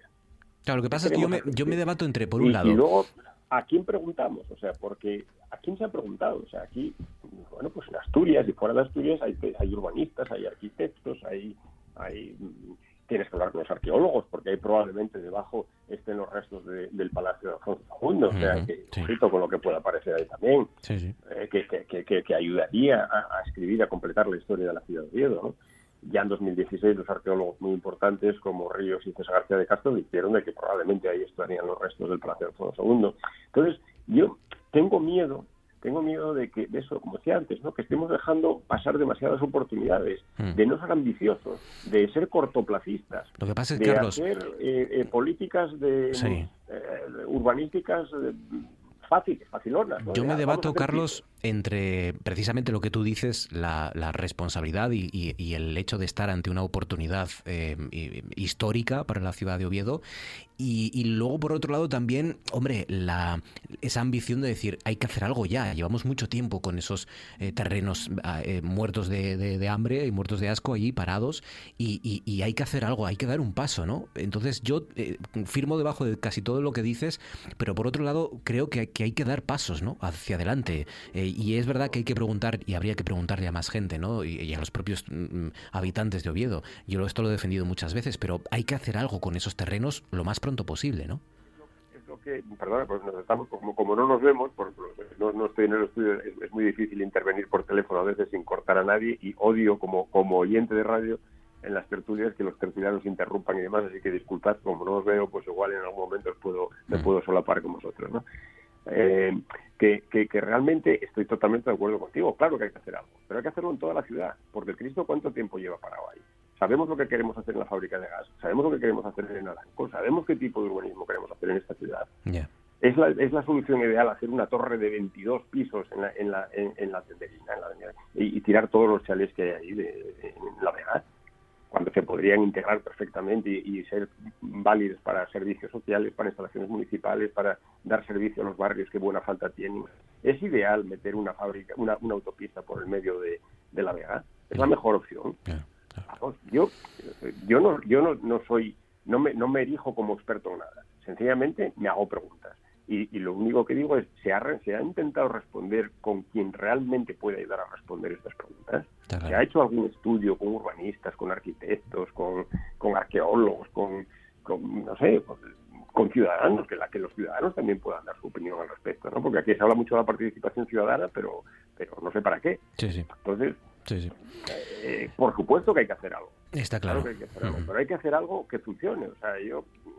Eh, eh, no sé, a veces siento sentido, viajo poco, pero antes por motivo de trabajo viajaba mucho, ¿no? Con determinadas zonas de, eh, de Berlín, en Ámsterdam, en determinadas zonas de Nueva York, cómo, cómo, cómo rescataron zonas con un pasado industrial o con un pasado bueno, pues, pues, pues de abandono urbanístico casi, y las han revitalizado por completo desde el punto de vista urbanístico, social, etcétera, ¿no? Entonces, bueno, Está claro, hay que pensar muy bien las cosas y lo que decías tú antes es cierto, ¿no? También esto es aplicable a Asturias también, ¿no? Que, vamos a ver, nadie, no sé cómo era un dicho, no hay viento favorable para el que no sabe dónde va, ¿no? O sea, que, que, que, tenemos que tener un proyecto de, de región, de ciudad, etcétera, pensado por serenamente, eh, con expertos que, te puedan dar opiniones, discutido, debatido con la sociedad también, no impuesto y no ir otra vez a, algo hmm. que con todos los respetos eh, suena bastante a especulación. Entonces, hombre, yo mm, comparto con, con, vosotros en esta oportunidad que me dais la inquietud que desde hace días me preocupa y que hoy de nuevo vuelve otra vez a estar en. A ti y a, mucha gente, muchos ciudadanos de, de, Oviedo y de toda Asturias. Luis, ¿cuál es tu asunto que sugieres, que propones, que te ha llamado la atención, que has hecho, que has visitado? Voy a, voy a hacer dos que son bien diferentes. Uno, siento una vergüenza absoluta de que dos personajes con 160 años entre los dos estén poniendo en vilo de nuevo la eh, digamos que la garantía de la paz en el planeta Tierra y que curiosamente deben de estar tremendamente mal este Partido Demócrata en Estados Unidos para hacer hincapié constantemente en crearse enemigos. Y digo en crearse enemigos porque vuelvo a decir que la guerra de Ucrania, aunque el Putin sea muy, muy mm, cabrón, lo voy a decir, eh, realmente pues eh, actuó pues mm, digamos que en este caso bajo unas directrices que él entendía que tenía que buscarse una defensa y precisamente porque alguien como en este caso un señor de un partido llamado demócrata pues dijo que se necesitaba por parte de la Unión Europea y de la OTAN y por lo tanto él mismo pues algún enemigo. ¿Qué ocurre? Que no tiene suficiente con eso y que manda a la tercera persona que más manda en Estados Unidos, de su propio partido, de su propio partido, y la manda a tocarle las narices pues a alguien que realmente pues si hace lo que Putin puede ser algo muy gordo. Además lo hace sin tener en consideración que realmente ahí no hay de momento no habría ningún tipo de connotación tan sumamente negativa como para que Naciones Unidas, eh, eh, el Arco Atlántico, eh, la Comunidad Europea, etcétera, pues tuviese que participar para minimizar un impacto de agresión que estaba sufriendo precisamente la isla que fue capital de China. Recordemos que si precisamente esta isla, esta isla Taiwán fue capital de la China popular, fue gracias a Estados Unidos. Porque curiosamente cuando estaban los japoneses, en este caso eh, que tenían la supremacía sobre la isla de Taiwán, que era aquella isla eh, bautizada por los portugueses como isla Formosa, que por cierto España también tuvo allí, digamos que mucho que ver, sobre todo en la zona norte, lo que ahora mismo pues precisamente es Taipei, etcétera. Pues curiosamente pues eh, cuando quisieron echar a los japoneses de esa isla, eh, finalizada o ya al final de la Segunda Guerra Mundial, lo que hicieron fue precisamente ayudar a Estados Unidos con una ingente cantidad de buques a trasladar a chinos para hacerse cargo precisamente de esa isla y así eliminar a los japoneses. Qué curioso. ¿Por qué en este caso Estados Unidos está haciendo lo que está haciendo ahora en Asia? pues creo que es que necesita tener un protagonismo espectacular para que el Partido Demócrata no quede tirado por el suelo próximamente en Estados Unidos. Pero es que además también hay unos intereses económicos espectaculares. Eh, muchos de los vehículos que compramos necesitan de unos dispositivos electrónicos, en este caso lo que llamamos microchips, y precisamente eh, Taiwán pues eh, en este caso elabora más del 40% a nivel mundial. Pero es que esta isla no se llevaba tan mal con China. Tenemos que darnos cuenta que el año pasado tuvo un ejercicio de contraprestación, en este caso tuvo un comercio con China, por 336 mil millones de dólares. Mm, alguien aquí necesita enemigos. Yo creo que estos dos eh, octogenarios, entre los dos, lo que no se están dando cuenta es que la sociedad mundial no necesita más crisis, no necesita una tercera guerra mundial. Y ojo, están amenazando a quien realmente para mí ahora mismo es la máxima potencia del mundo. Y como les dé por toser, vamos a coger una pulmonía todos y no vamos a tener solamente un problema económico, vamos a tener un problema mucho más grave. Es vergonzoso, como digo, que alguien en esos últimos esas últimas estrategias de querer popularidad o de alcanzar más protagonismo en su eh, país llegue a poner en entredicho a todos los demás. Los octogenarios, por aclarar, son Nancy Pelosi y Joe Biden, ¿no? No, pero a mí me encanta la gente con 80 años. Sí, sí, pero, claro, en el negativo como estos mm, personajes, ¿no? Ayer, ayer hablábamos precisamente y, yo decía que mm, eh, no se explica solo, se explica también por, por la, caída de la popularidad de Joe Biden y por la cercanía de las elecciones ¿no? legislativas que son a finales de este año en Estados Unidos, pero eso solo explica en parte efectivamente tanto la visita de Nancy Pelosi y en Taiwán como, como la ejecución de, del líder de Al Qaeda en, en, Kabul esta semana. Pero es que además, perdóname, pero es que esa ejecución para mí no tiene nada de demócrata. A ese individuo y a todos los demás, si es que tienen tanta capacidad y son tan poderosos Estados Unidos y las demás, ¿por qué no hacen una cosa? Hay que cogerlo, hay que pillarlo y hay que juzgarlo y si tiene que ir a cadena de, o sea, en este caso a pena de muerte, a mí me parece totalmente razonable. Pero Estados Unidos lo que hizo matando a este personaje, a este individuo, a este malhechor, fue precisamente terrorismo. ¿Por qué? Porque además no se sabe cuántos murieron en ese atentado. Porque fue un atentado. como en las películas han asegurado que solamente él. Sí, claro. ¿Qué va a decir? ¿Qué va a decir? ¿Y qué le va a decir? Lo que pero no, no, vamos a especular porque solo con lo que sabemos ya efectivamente es algo eh, criticable, ¿no? El hecho de ejecutar a una persona o asesinar a una persona sin juicio. Hay que juzgar a la gente. Claro, claro. Y si hay pena de muerte, pena de muerte absoluta, pero de una forma democrática. Pero... Un partido demócrata que hace terrorismo de Estado, no solamente ahí, lo hacen todos los países. Pero lo que, lo que estaba intentando decir es que em, no solo la, la, mala situación electoral aparentemente del Partido Demócrata explica, tiene que haber una explicación económica detrás, entre otras cosas.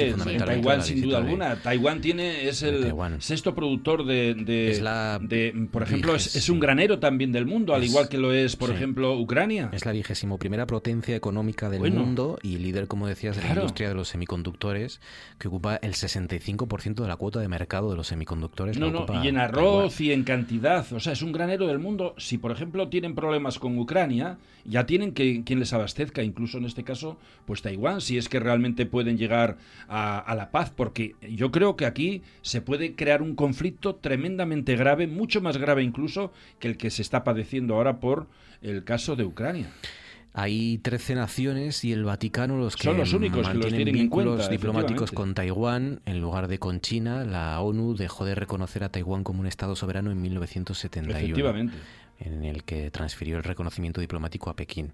Y desde entonces eh, em, la mayor parte de los países han elegido China en lugar de, de Taiwán, ¿no? Hombre, es que una amenaza de China no es cualquier cosa y mm. ¿por qué lo tenemos que estar despertando a ese, a ese país? Que creo que tenemos que tener más diplomacia, buscar la alternativa de consensos y que la paz sea lo que reine. No podemos estar en una estrategia comercial y que por encima de esa estrategia comercial no nos importe incluso el belicismo.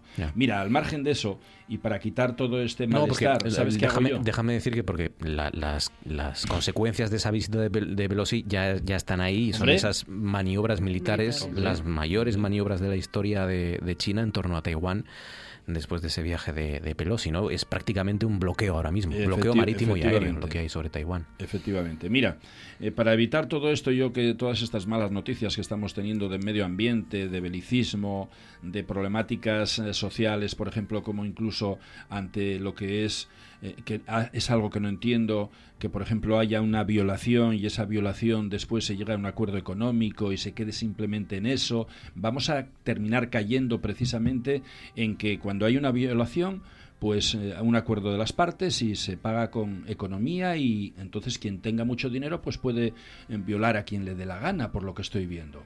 Bueno, al margen de todos estos problemas sociales, yo necesitaba tener mi espacio Estoy rodeado de miles de personas constantemente y eh, precisamente este sábado, después de comer, les dije allí a mi equipo, les dije, yo me marcho. Quiero, abandonar, quiero abandonar este mundo. Cojo la puerta y me voy. Sí, sí, quiero. Y así lo hice. Hombre, la verdad es que tengo un equipo fantástico y pude marchar como si realmente eh, yo estuviese dentro o incluso están mejor sin mí. Bueno, pues ocurre que cogí el coche, el, la pick-up y me marché a una zona totalmente insólita para pasar una noche solo. Y digo solo. Una noche eh, que eh, tuve la suerte, bueno, tuve la mala suerte de llevar unas mantas, solamente una manta porque pensé que iba a ser bastante. La noche estaba tan espectacular que en vez de dormir dentro del coche, pues lo que hice fue coger la manta y ponerla en el suelo. Pero en el suelo, claro, hay gravilla, había piedras, había X y lo que fuera. Y a las dos o tres horas de estar tumbado allí desnudo, con una sábana espectacular encima que era el universo, pues empezó a dolerme todo el cuerpo. Porque claro, después estaba machacado de piedras por todos los sitios. Pero no obstante, así soporté de tal manera, desperté eh, cada cierto tiempo, de tal forma que pude ver la Estación Espacial Internacional, la Vía Láctea, otros satélites. Pero llevaste ¿Qué llevaste? No, nada, nada, los ojos. A simple vista. Los ojos, simplemente. Y esto lo comenté precisamente estos días en el Parque de la Vida, intentando provocar a los padres o a los abuelos para que lleven a sus hijos cualquier noche que esté despejado el cielo y que se tumben en un prado cualquiera, que no estén desnudos, porque esto es un poco cabra que soy yo, ¿no? Pero obviamente porque allí, bueno, no me iba a ver nadie tampoco, y aunque me viese alguien no iba a echar a correr ni se iba a asustar mucho. Entonces ocurre que, de verdad, eh, aquellos que me estén escuchando, que tengan hijos, mm, cojan cualquier noche que esté así adecuada, un par de mantas, una colchoneta hinchable mejor, y túmbense en cualquier prado donde esté oscuro, que no haya contaminación lumínica. Esa noche que lo hagan con esos pequeños, no la van a olvidar jamás, pero hay que estar una hora como mínimo, ¿eh? Pero además añado una cosa. ¿Cuántos de nosotros, por ejemplo, a nivel eh, familiar en casa, tenemos a una persona anciana? Esa persona anciana posiblemente no hubiese hecho nunca eso en su vida. Y aún así están a tiempo a llevarla abríguenla, túmbenla allí y eso es tan sumamente emocionante que no hay dinero que lo pague, ni con, la, con el dinero de la Pelosi ni con ninguna otro. Hay que disfrutar de la vida y hay pequeñas cosas que realmente no se pueden pagar con dinero y que son emociones.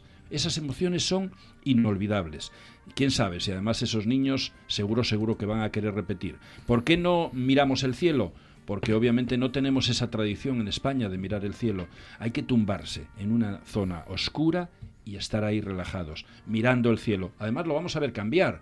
Y no es que cambie el cielo, lo que pasa es que está rotando la Tierra y estamos viendo que el, carro mayor ya no está en el, mismo sitio. Y además hay una cosa curiosa. En el Parque de la Vida, por ejemplo, lo que hacemos es que un niño, incluso niños con 5 o 6 años, mediante un pequeño truco, esa noche que van a ver el cielo con los padres, les enseñan a los propios padres dónde está la estrella polar, que tenemos que recurrir a una de cada 100 personas para que nos diga exactamente, fielmente, cómo encontrar la estrella polar y dónde.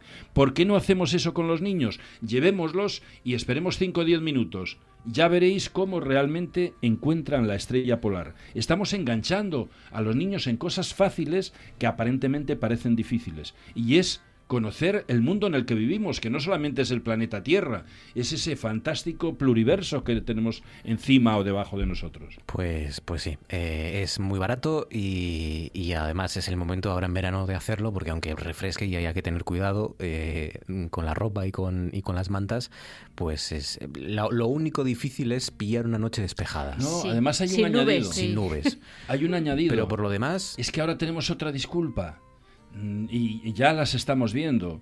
Por ejemplo, el cometa Swift-Tuttle, ¿eh? precisamente, eh, ahora mismo nos está dejando de nuevo esas estelas fantásticas que son las Perseidas. Miramos hacia la vertical, en este caso hacia lo que sería la constelación de Perseo. Ahí es por donde pasan todas esas estrellas fugaces. Hemos dejado las delta acuáridas y ahora vamos claro, a Claro, es que coincidimos eh, desde últimos de julio hasta últimos de agosto.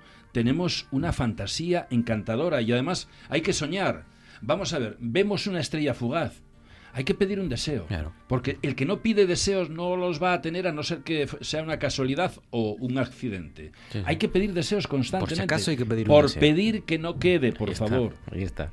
Pues sí, sí, me, sumo porque, porque es una noche de estas que no, que no olvidan los guajes. No lo hemos olvidado los, los mayores cuando lo hemos hecho, cuando nos han llevado. Así que háganlo. Y además hoy hay aplicaciones y de todo para que no haga falta llevar a un, a un astrofísico con nosotros o a Luis Laria con nosotros.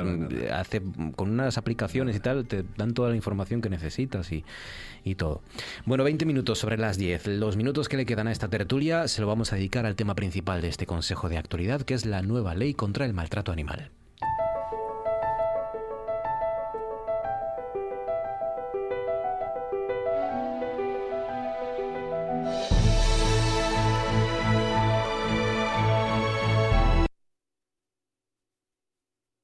Esto es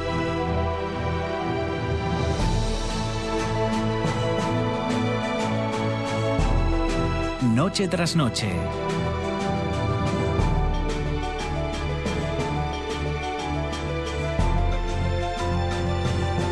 Con Marcos Vega.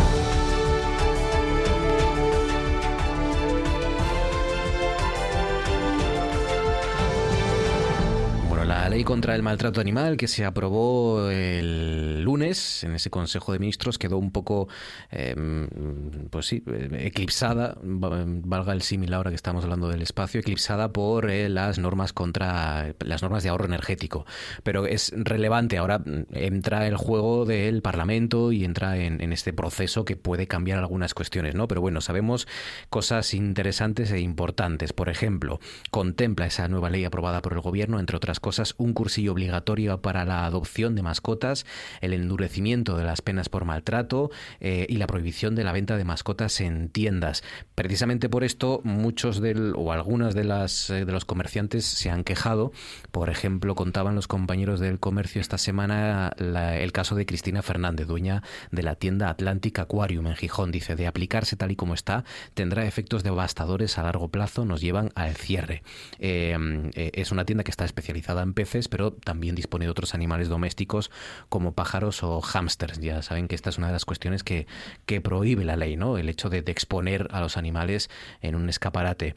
Em, eh, el curso obligatorio. Bueno, va a ser necesario realizar un curso gratuito de tenencia responsable de animales para proceder a la adopción de, estos. Em, se está llamando curso, yo lo llamaría más bien test, por lo que están diciendo los responsables y los autores de esa norma. Mm, un curso parece que mm, son malas horas y hay que hacer. Bueno, es más bien un test que te van a poner para saber unas cuestiones básicas, ¿no? Por lo que yo he podido eh, preguntar y conocer.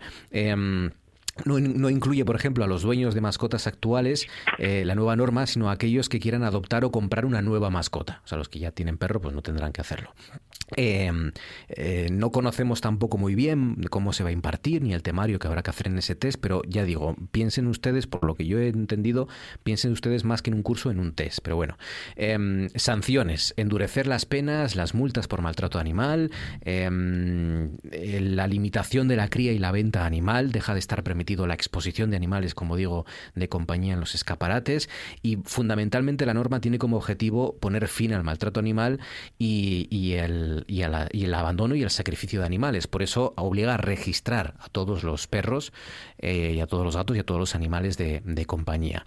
Em, más cosas, por ejemplo, em, el maltrato animal que está presente en casi 17.000 fiestas al año en España. De hecho, las organizaciones animalistas PACMA y Anima Naturalis dicen que es insuficiente la ley de bienestar animal del gobierno porque excluye precisamente animales de experimentación, de ganadería y no prohíbe la tauromaquia. Eh, esto los autores lo explican porque, bueno, eh, hubiera complicado mucho más, y esto no es fácil entenderlo, ¿no?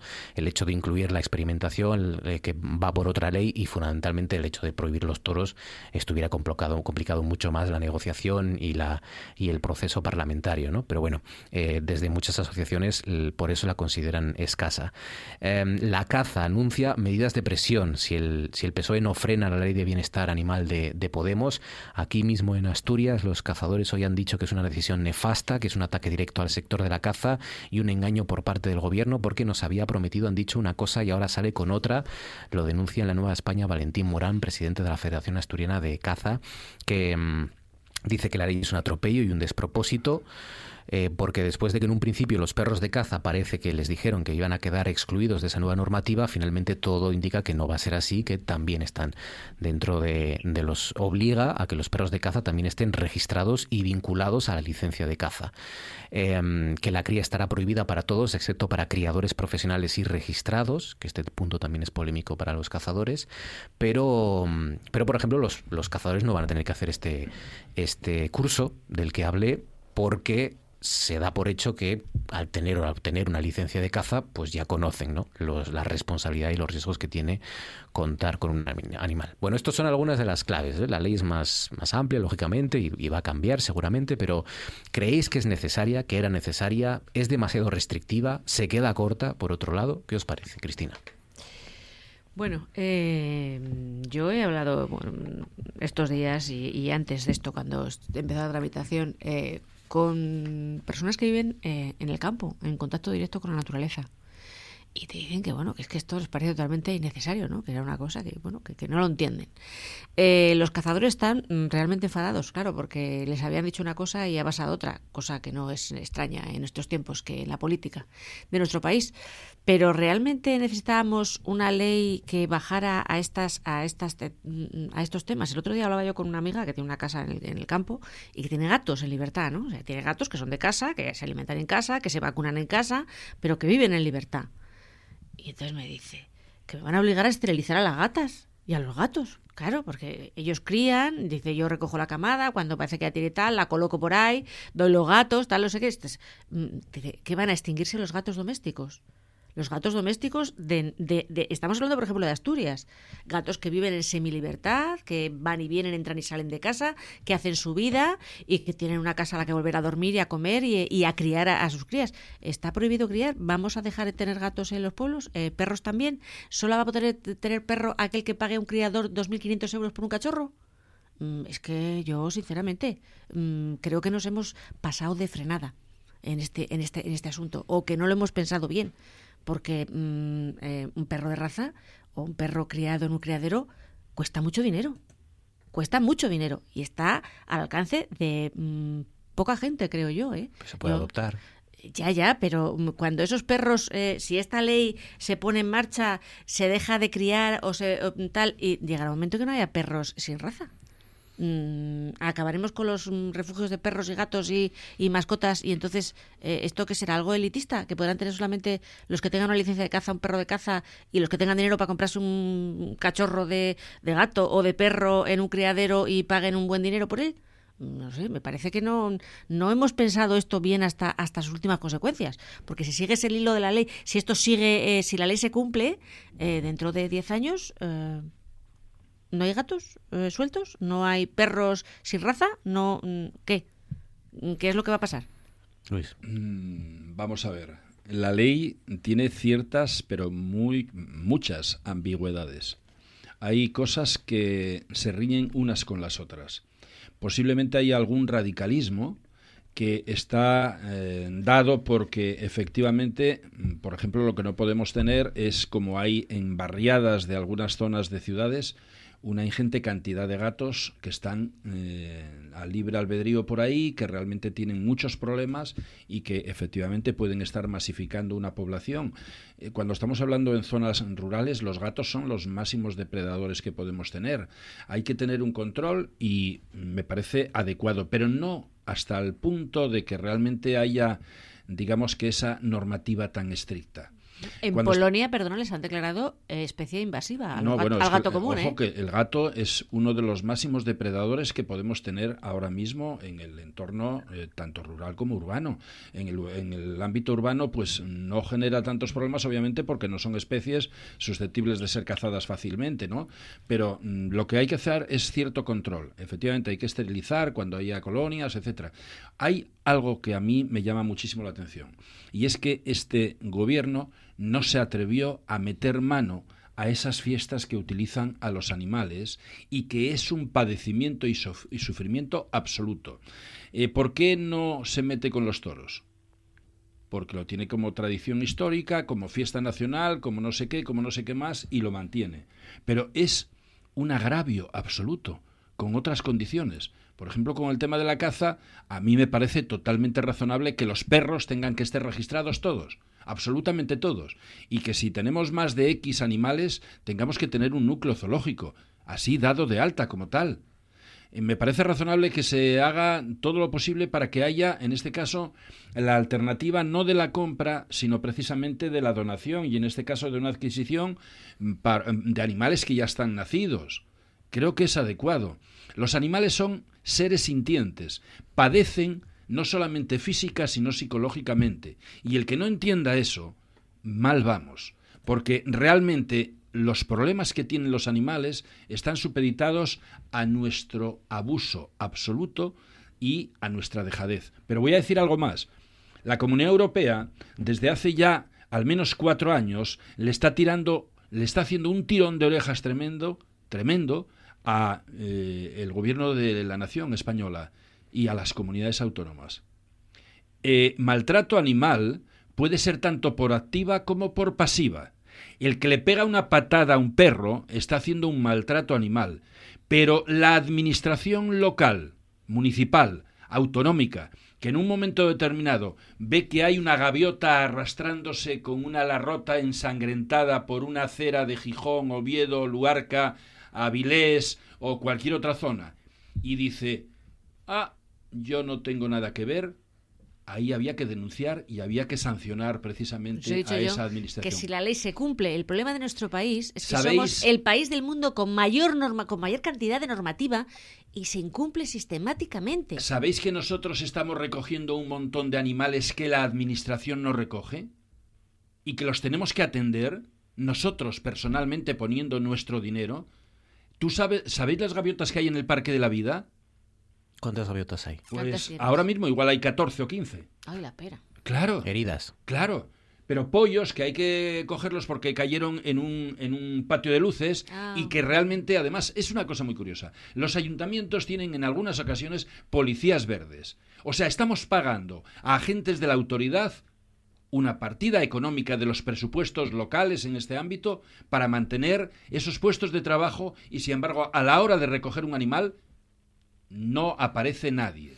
No hay responsabilidad. Y por lo tanto, yo creo que esta ley es muy adecuada en el 90% de las circunstancias. Hay otro 10% que a mí me da pena porque no da la talla de ninguna manera y sobre todo no da la talla por una razón.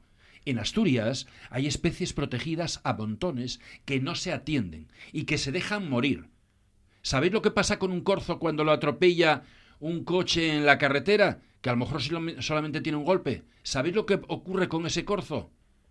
Pues hay algunos guardias civiles que me llaman desesperanzados completamente. ¿Sabéis lo que ocurre? Va el guarda del coto y le pega un tiro en la cabeza. Es que ese es otro aspecto que, también quería decir y que tiene es una clave importante que yo creo que se me, se me olvidó decir de la ley de bienestar animal. Es el sacrificio cero.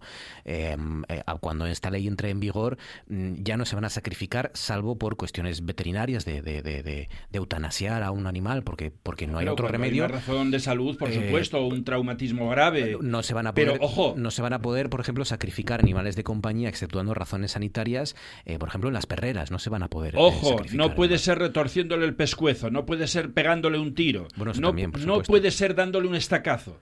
A ese animal hay que darle una muerte digna, porque si no estamos atentando contra la propia ley que tendría que estar establecida ya desde hace 50 años.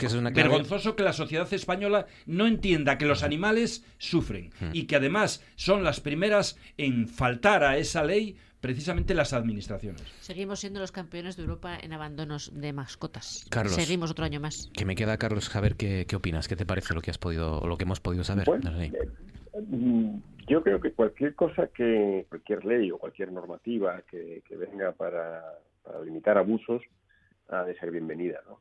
Eh, siempre cuando hablo de animales, hay que convivir con un animal, en este caso con, con un perro, para entender lo que se puede llegar a sentir por, un, por una mascota, ¿no? el grado de comunicación, de complicidad que puedes, que puedes llegar a tener. ¿no? Por eso me hace mucha gracia cuando a veces se habla despectivamente del perro, de animal o tal. Por otra parte, bueno, pues también regular ambigüedades que pueda, que pueda haber y que redunden en beneficio de, de, los animales o evitar perjuicios que se estaban cometiendo, pues también lo veo bien. Ahora, creo que, que hay demasiadas aristas aquí, ¿no? No, no lo he leído en profundidad, no lo tengo, no lo tengo muy claro, pero me recuerda ahora lo que comentaba Luis hace, hace unas semanas a través de, del Facebook de, Manos por el Naranco nos mandaron un mensaje de un de, de un gavilán que había aparecido herido que qué podían hacer con él que habían se habían remitido distintas uh, administraciones y que nadie quería saber nada, ¿no? Entonces me parecía muy gráfico lo que decía Luis antes de que dar una patada a un perro nadie lo aprueba y es reprobable, por supuesto, y a todos nos enfada, pero por otra parte, como nos lavamos las manos también a otras situaciones. Y hay una cosa personalmente que me llama mucho la atención, ¿no? que es lo de la tauromaquia, lo comentabais antes, ¿no? Eh, ¿Cómo se define eso? Si eso no es un maltrato animal. Yo no lo entiendo, nunca lo entendí puedo respetar a los que la entienden, que leen el arte no sé qué, en fin, oye, puedo respetarlo como respeto tantas otras opiniones, pero si eso no es maltrato animal, no sé, yo me, choca, entiendo que, que, vamos, si, si meten la animal dentro de esta ley sería muy difícil de, de aprobarla, pero desde mi perspectiva me cuesta, me cuesta entenderlo. Y, y, hay otro ámbito que desaparece del mapa de la protección animal que es en el momento que nos metemos en el agua del mar. Es curioso, se puede morir un delfín, una ballena, se puede morir cualquier animal, que además están, son especies protegidas, especies incluso CITES, especies que incluso algunas de ellas están en franco problema de extinción, como pueden ser las marsopas, como ocurrió todavía hace 15 días una marsopa y no la atendió nadie, se murió allí. La Comunidad Europea, en este caso, puede sancionar a la Administración del Principado de Asturias de una forma realmente seria e importante. Y sin embargo, no pasa absolutamente nada. Vergonzoso que el mar no tenga ningún tipo de interés medioambiental en este aspecto, por ejemplo, incluso digo, con especies que están en la máxima catalogación de protección. Es increíble que un territorio como Asturias estemos presumiendo de Asturias paraíso. ¿Paraíso de qué?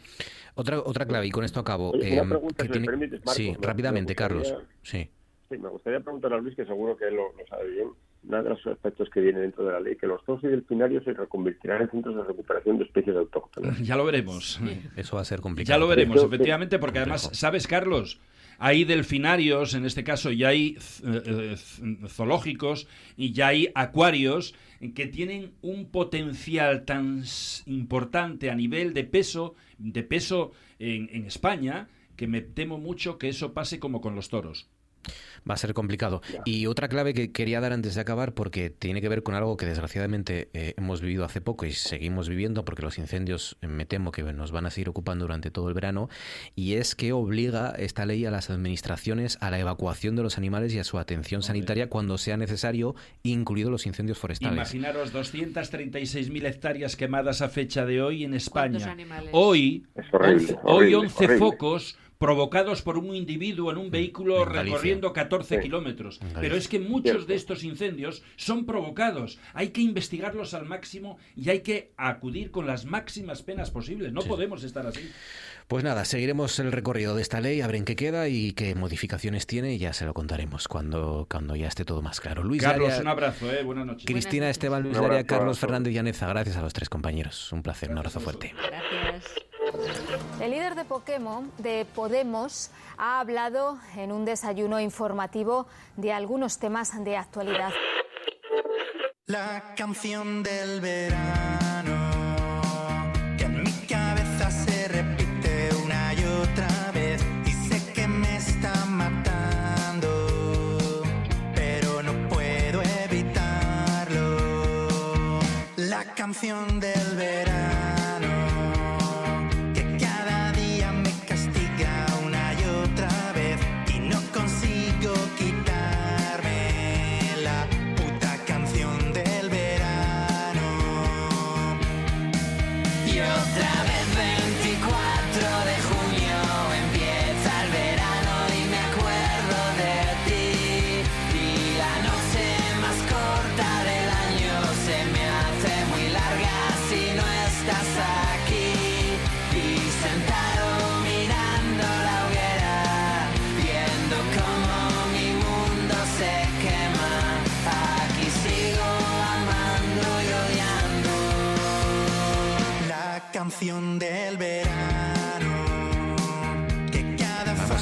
canción del verano. ¿Qué verano? Pues tienen que adivinarlo. Tienen que adivinarlo a, a, base de escuchar las claves, las pistas que les va a ofrecer como cada semana Laura Castañón. Laura, buenas noches. Hola, buenas noches. ¿Cómo estás, Laura? ¿Qué tal? ¿Bien? Bien, bien, aquí llevando este tiempo como podemos. hombre, disfrutando de este tiempo, ¿no? Me dirás, de esta agua reparadora que ha caído hoy. Haz el favor, no me digas. Oh, hombre, esa es una bendición. hombre. Venga, vamos con un verano. Es que no me puedo callar la primera pista. Es de este siglo, va. Venga, ¿no? Sí, sí, sí, sí, Esa ya es una pista muy importante, teniendo en cuenta que otras veces nos vamos al siglo pasado. Bueno, pues vamos con un verano en el que pasaron muchas cosas, sonaron muchas canciones y hasta se fraguaron grandes amores de esos que son eternos y que duran hasta septiembre. En nuestra memoria permanecen esos días asociados a las cosas que ocurrían y a la música que machaconamente escuchábamos. Un verano así de bonanza, buenos tiempos para la economía. En Asturias, fíjate, sin ir más lejos, nos colocábamos como la segunda comunidad en la que más había bajado el paro y llegábamos, que no estaba nada mal, a los 400.000 empleos. Y oye, nosotros, pues como Melendi, íbamos así de pichis caminando por la vida.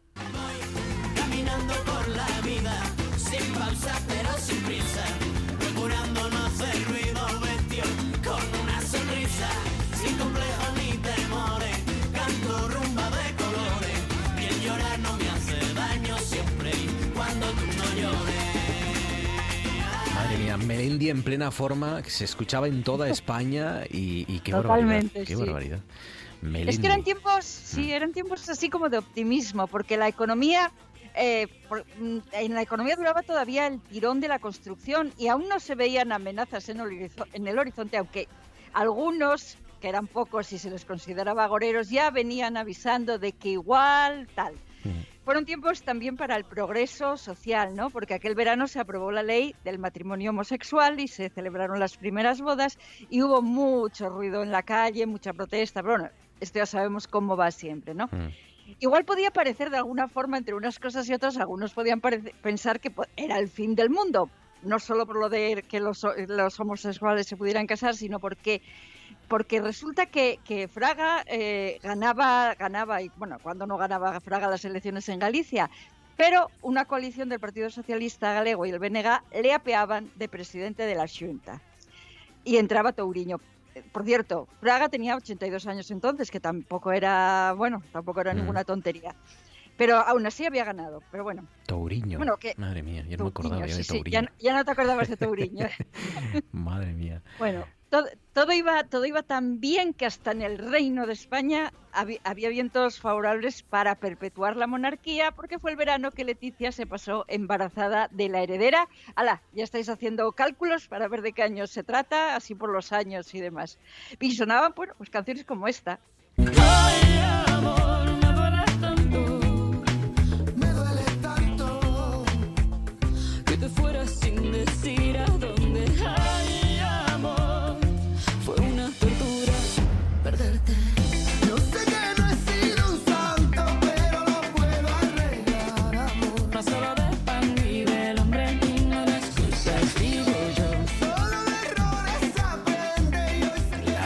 Con Shakira y Alejandro Sanz y ese vídeo en el que se montaban de aceite o de grasa o algo así. Sí, sí, una especie de, grasa de esta industrial, una cosa que daba como mucha cosilla, la verdad.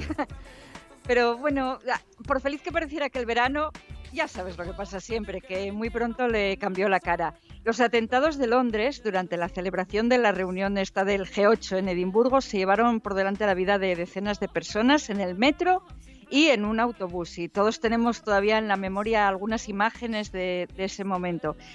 Atentados que no conocían fronteras porque, porque golpeaban donde podían y como más daño podían hacer. A Egipto, por ejemplo, con la dependencia que tiene el turismo, le hicieron no el agosto sino la Pascua, porque les dio por, por eso, pues atentar contra turistas extranjeros y hubo muchos muertos. El miedo se extendió con, con bueno además de las de, las muertes eh, pues todas las consecuencias económicas que, mm. tuvo.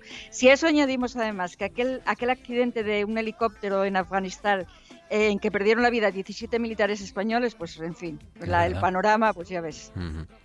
Así estaba ese ese año ese verano en el que efectivamente ese eh, habíamos encadenado ya varios atentados y el yihadismo formaba parte de, las principales preocupaciones de los españoles. Sí, había otra que también nos estaban dando mucho la matraca, que luego pasó lo que pasó, que era el Estatuto Catalán. El Estatuto Catalán se hablaba muchísimo, pero bueno, todavía nos quedaban días de verano.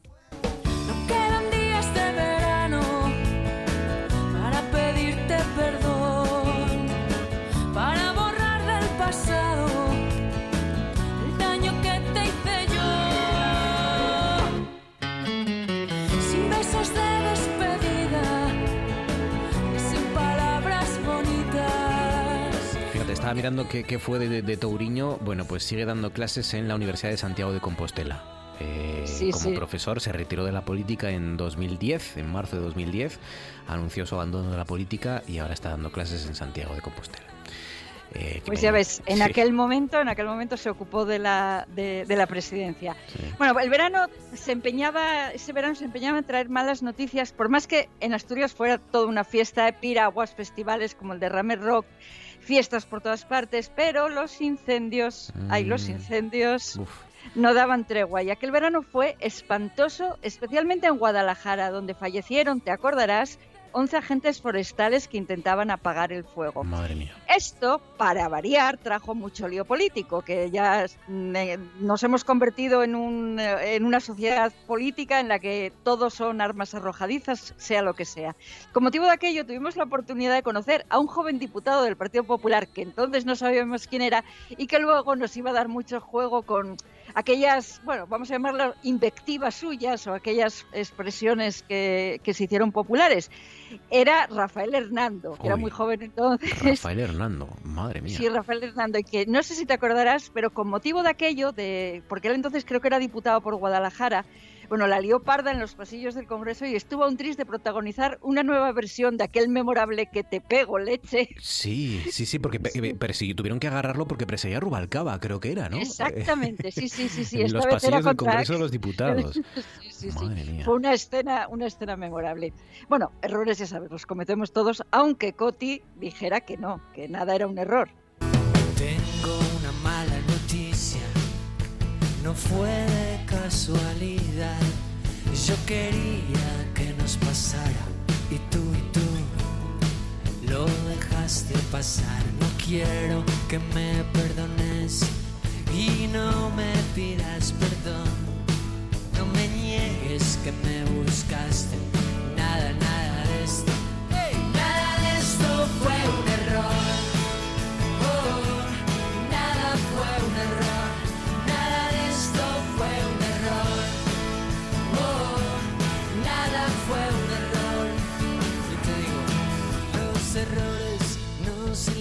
Coti con Paulina Rubio y Julieta Venegas. Coti, ¿qué fue? ¿Cuánto sonó? ¿Cuánto sonó esta canción? ¿Cuánto sonó esta canción aquel verano?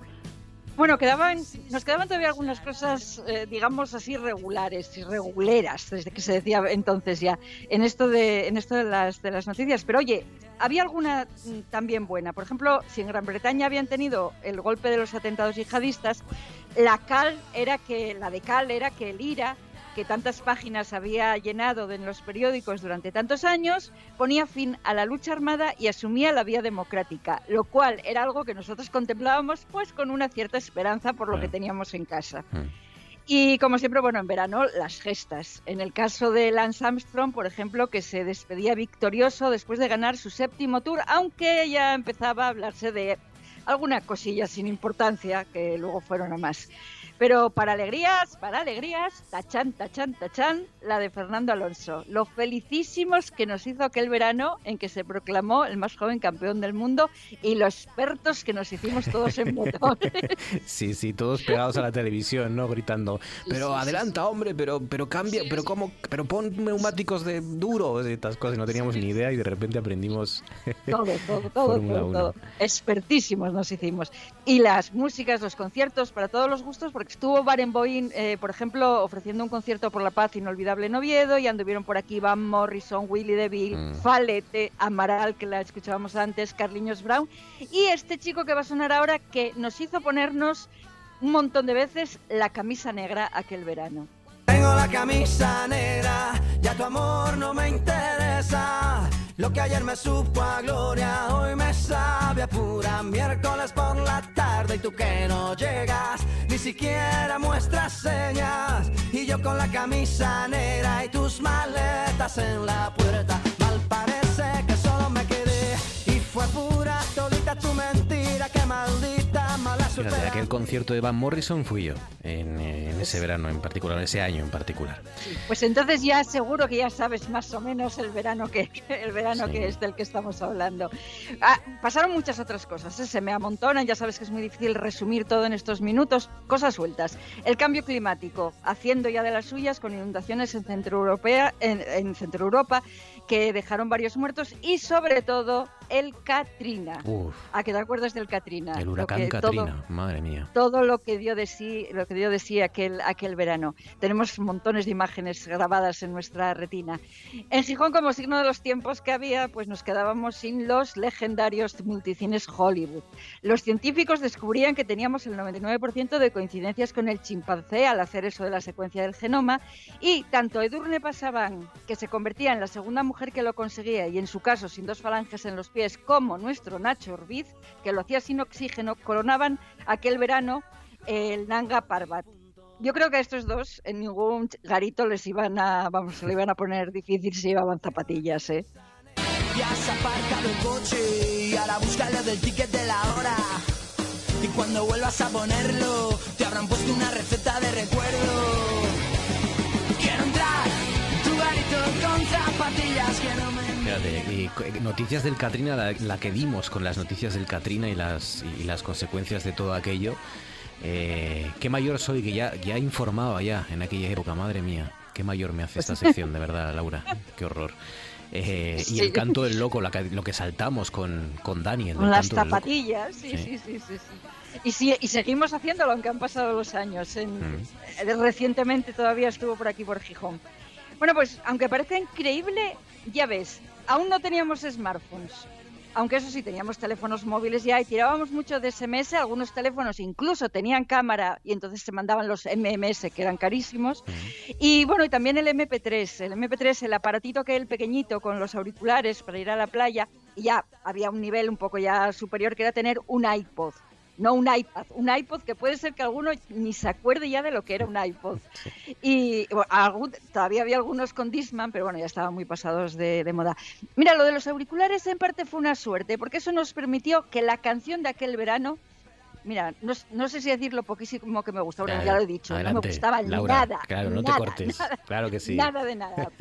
Pues gracias a los auriculares, oye, pues lo escuchamos menos de lo que habría machacado nuestros, nuestros oídos, que fue bastante. Visto en perspectiva, igual aquella novia a la que le cantaba Daddy, Daddy Yankee, era una visionaria y sabía el precio al que se iba a poner. Vete tú a saber, ¿no?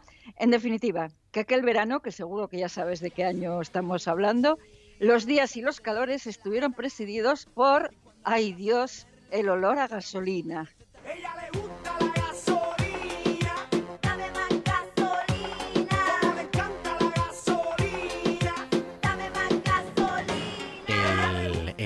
Bueno, iba a decir el proto reggaetón, no, no, ya en los primeros inicios del reggaetón, fíjate. Sí, sí, sí, fíjate, sí, sí. Ahí, a- ahí empezó todo. Aquí pudimos, aquí pudimos pararlo, Laura, y no lo hicimos. Eh, pudimos pararlo y no, no lo hicimos. Bueno, verano de 2005, ¿no? El 2005. 2005. Sí, sí, sí, seguro que los oyentes han caído ya en la cuenta. Lo de Fernando Alonso es una gran pista para los Sí, sí. asturianos. El 2005 que hoy hemos recordado de la mano de Laura Castañón. Gracias, compañera. Un abrazo fuerte. Mañana te escuchamos. Un Hasta abrazo, entonces. un abrazo, hasta mañana. Hasta luego. Ha sido detenido y está acusado de dos delitos de homicidio por imprudencia y de conducir de forma temeraria y bajo los efectos de, eh, de estancias estupefacientes. Seguimos con más noticias. El incendio que se declaró a media tarde de ayer en San Vicente de Alcántara, en Badajoz, se encuentra ya estabilizado. Está perimetrado también, no obstante, sigue activado el nivel 1 de peligrosidad.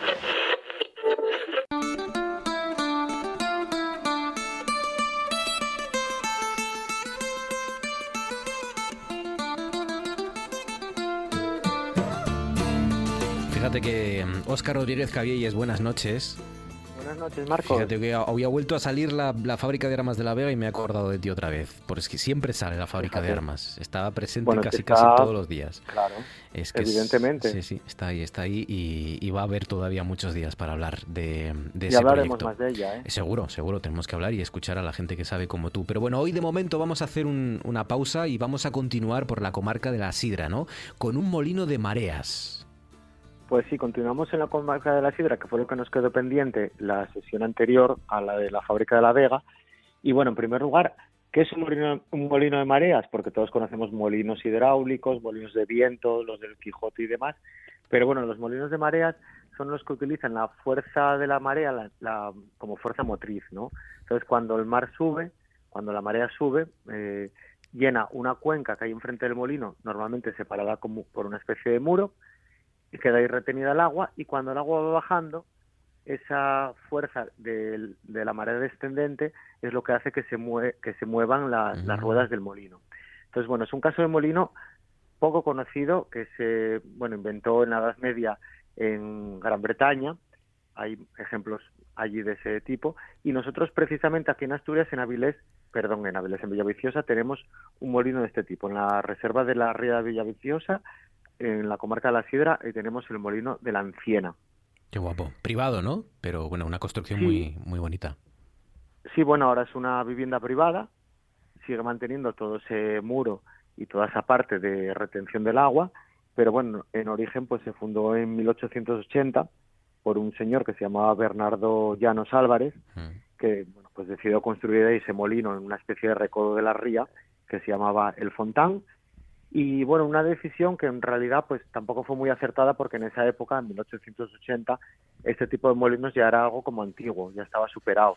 Entonces bueno, pues fue como una especie de mm, último, mm, digamos, mm, intento de que fueran este tipo de molinos eficaces ahí en Villaviciosa, porque de hecho poco después, cuatro años después, se inauguró una fábrica de harinas industrial en la propia Villaviciosa que ya bueno pues tenía una producción mucho más elevada y dejó pues prácticamente nada a ese molino de, de mareas. Posteriormente se vendió en 1902 y ya en 1917 se rehabilitó como vivienda, ¿no? Aunque bueno, mantuvo el uso harinero, fíjate, hasta mediados del siglo XX, hasta los años 50, todavía con esa pequeña producción casi local y casi testimonial, se mantuvo en funcionamiento y hoy día bueno pues ahí sigue el edificio que merece mucho la pena ver a todos los que visiten esa reserva de la ría de la ría de Villaviciosa. Qué bueno, un molino de mareas en la ría de Villaviciosa, reserva natural en la comarca de la Sidra, una construcción que, hay que visitar. Em, ¿Nos metemos en la comarca del Valle del Nalón? Pues sí, porque bueno, siguiendo un poco así el orden, aunque no sé si tan ordenado, pero bueno, me gustaría que continuásemos con mi valle, que es el del Nalón. Yo, como sabemos, soy de Langreo y allí trabajé y viví. Y bueno, pues en cuanto al patrimonio industrial y a lo que podemos ver en el Valle del Nalón como comarca turística, pues es una maravilla. O sea, el Valle del Nalón tiene un discurso que es una línea histórica desde los inicios eh, de la preindustria hasta el último grito en, en industria asturiana. O sea, que podemos ver en esos kilómetros que separan el concejo más al norte, ¿no? O sea, mm. perdón, más al sur, más alto, que es el concejo de Caso, siguiendo por Sobrescobio, La Viana, San Martín y Langreo, que es donde termina lo que consideramos turísticamente como Valle del Nalón, pues podemos ver esa evolución desde las zonas naturales, e incluso con reservas de la biosfera, como tenemos ahí en, en el Parque de Redes, hasta pues ejemplos como los que hay en Langreo ya de industrialización a tope. O sea, que nos permite hacer un viaje, no solo desde el punto de vista del paisaje, sino también casi a través del tiempo. Empezaríamos desde la zona alta, donde nace el Narón, en la Fuente de la Narona, en el Consejo de Caso, que bueno, pues el Consejo de Caso eh, no es que tenga mucho patrimonio industrial, pero bueno, sí que tiene algún resto de minería, eh, ni de carbón ni de lo que estamos acostumbrados a ver en Asturias. Por ejemplo, mis abuelos tuvieron unas minas allí en Caliao, que eran de, de de fluorita, claro. que es una cosa que, bueno, nos suena así un poco raro, pero se utilizaba mucho, por ejemplo, en la fábrica de la Felguera para ciertos procesos industriales que tenían a cabo. ¿no? Pues lo vamos a dejar ahí porque, porque hay que recordar y hay que recorrer como se merece la comarca del Valle del Nalón y, ese territorio en el que se puede ver recorriéndolo cómo eh, ha evolucionado la, industrialización. Así que la semana que viene, ya con más calma, la comarca del Valle del Nalón, con un hombre que la ama y la conoce mejor que nadie. Óscar Rodríguez Cabielles. Óscar, cuídate amigo, gracias y hasta la semana que viene. Pues nada, hasta la próxima semana. Un abrazo, fuerte. Aquí lo dejamos. Gracias por haber confiado en nosotros, gracias por haber trasnochado y acompañándonos. Mañana aquí estaré a las 9. Les espero para cerrar juntos la jornada, analizar todo lo que haya pasado y fundamentalmente eso, hacerles compañía. Gracias por trasnochar con nosotros y hasta entonces.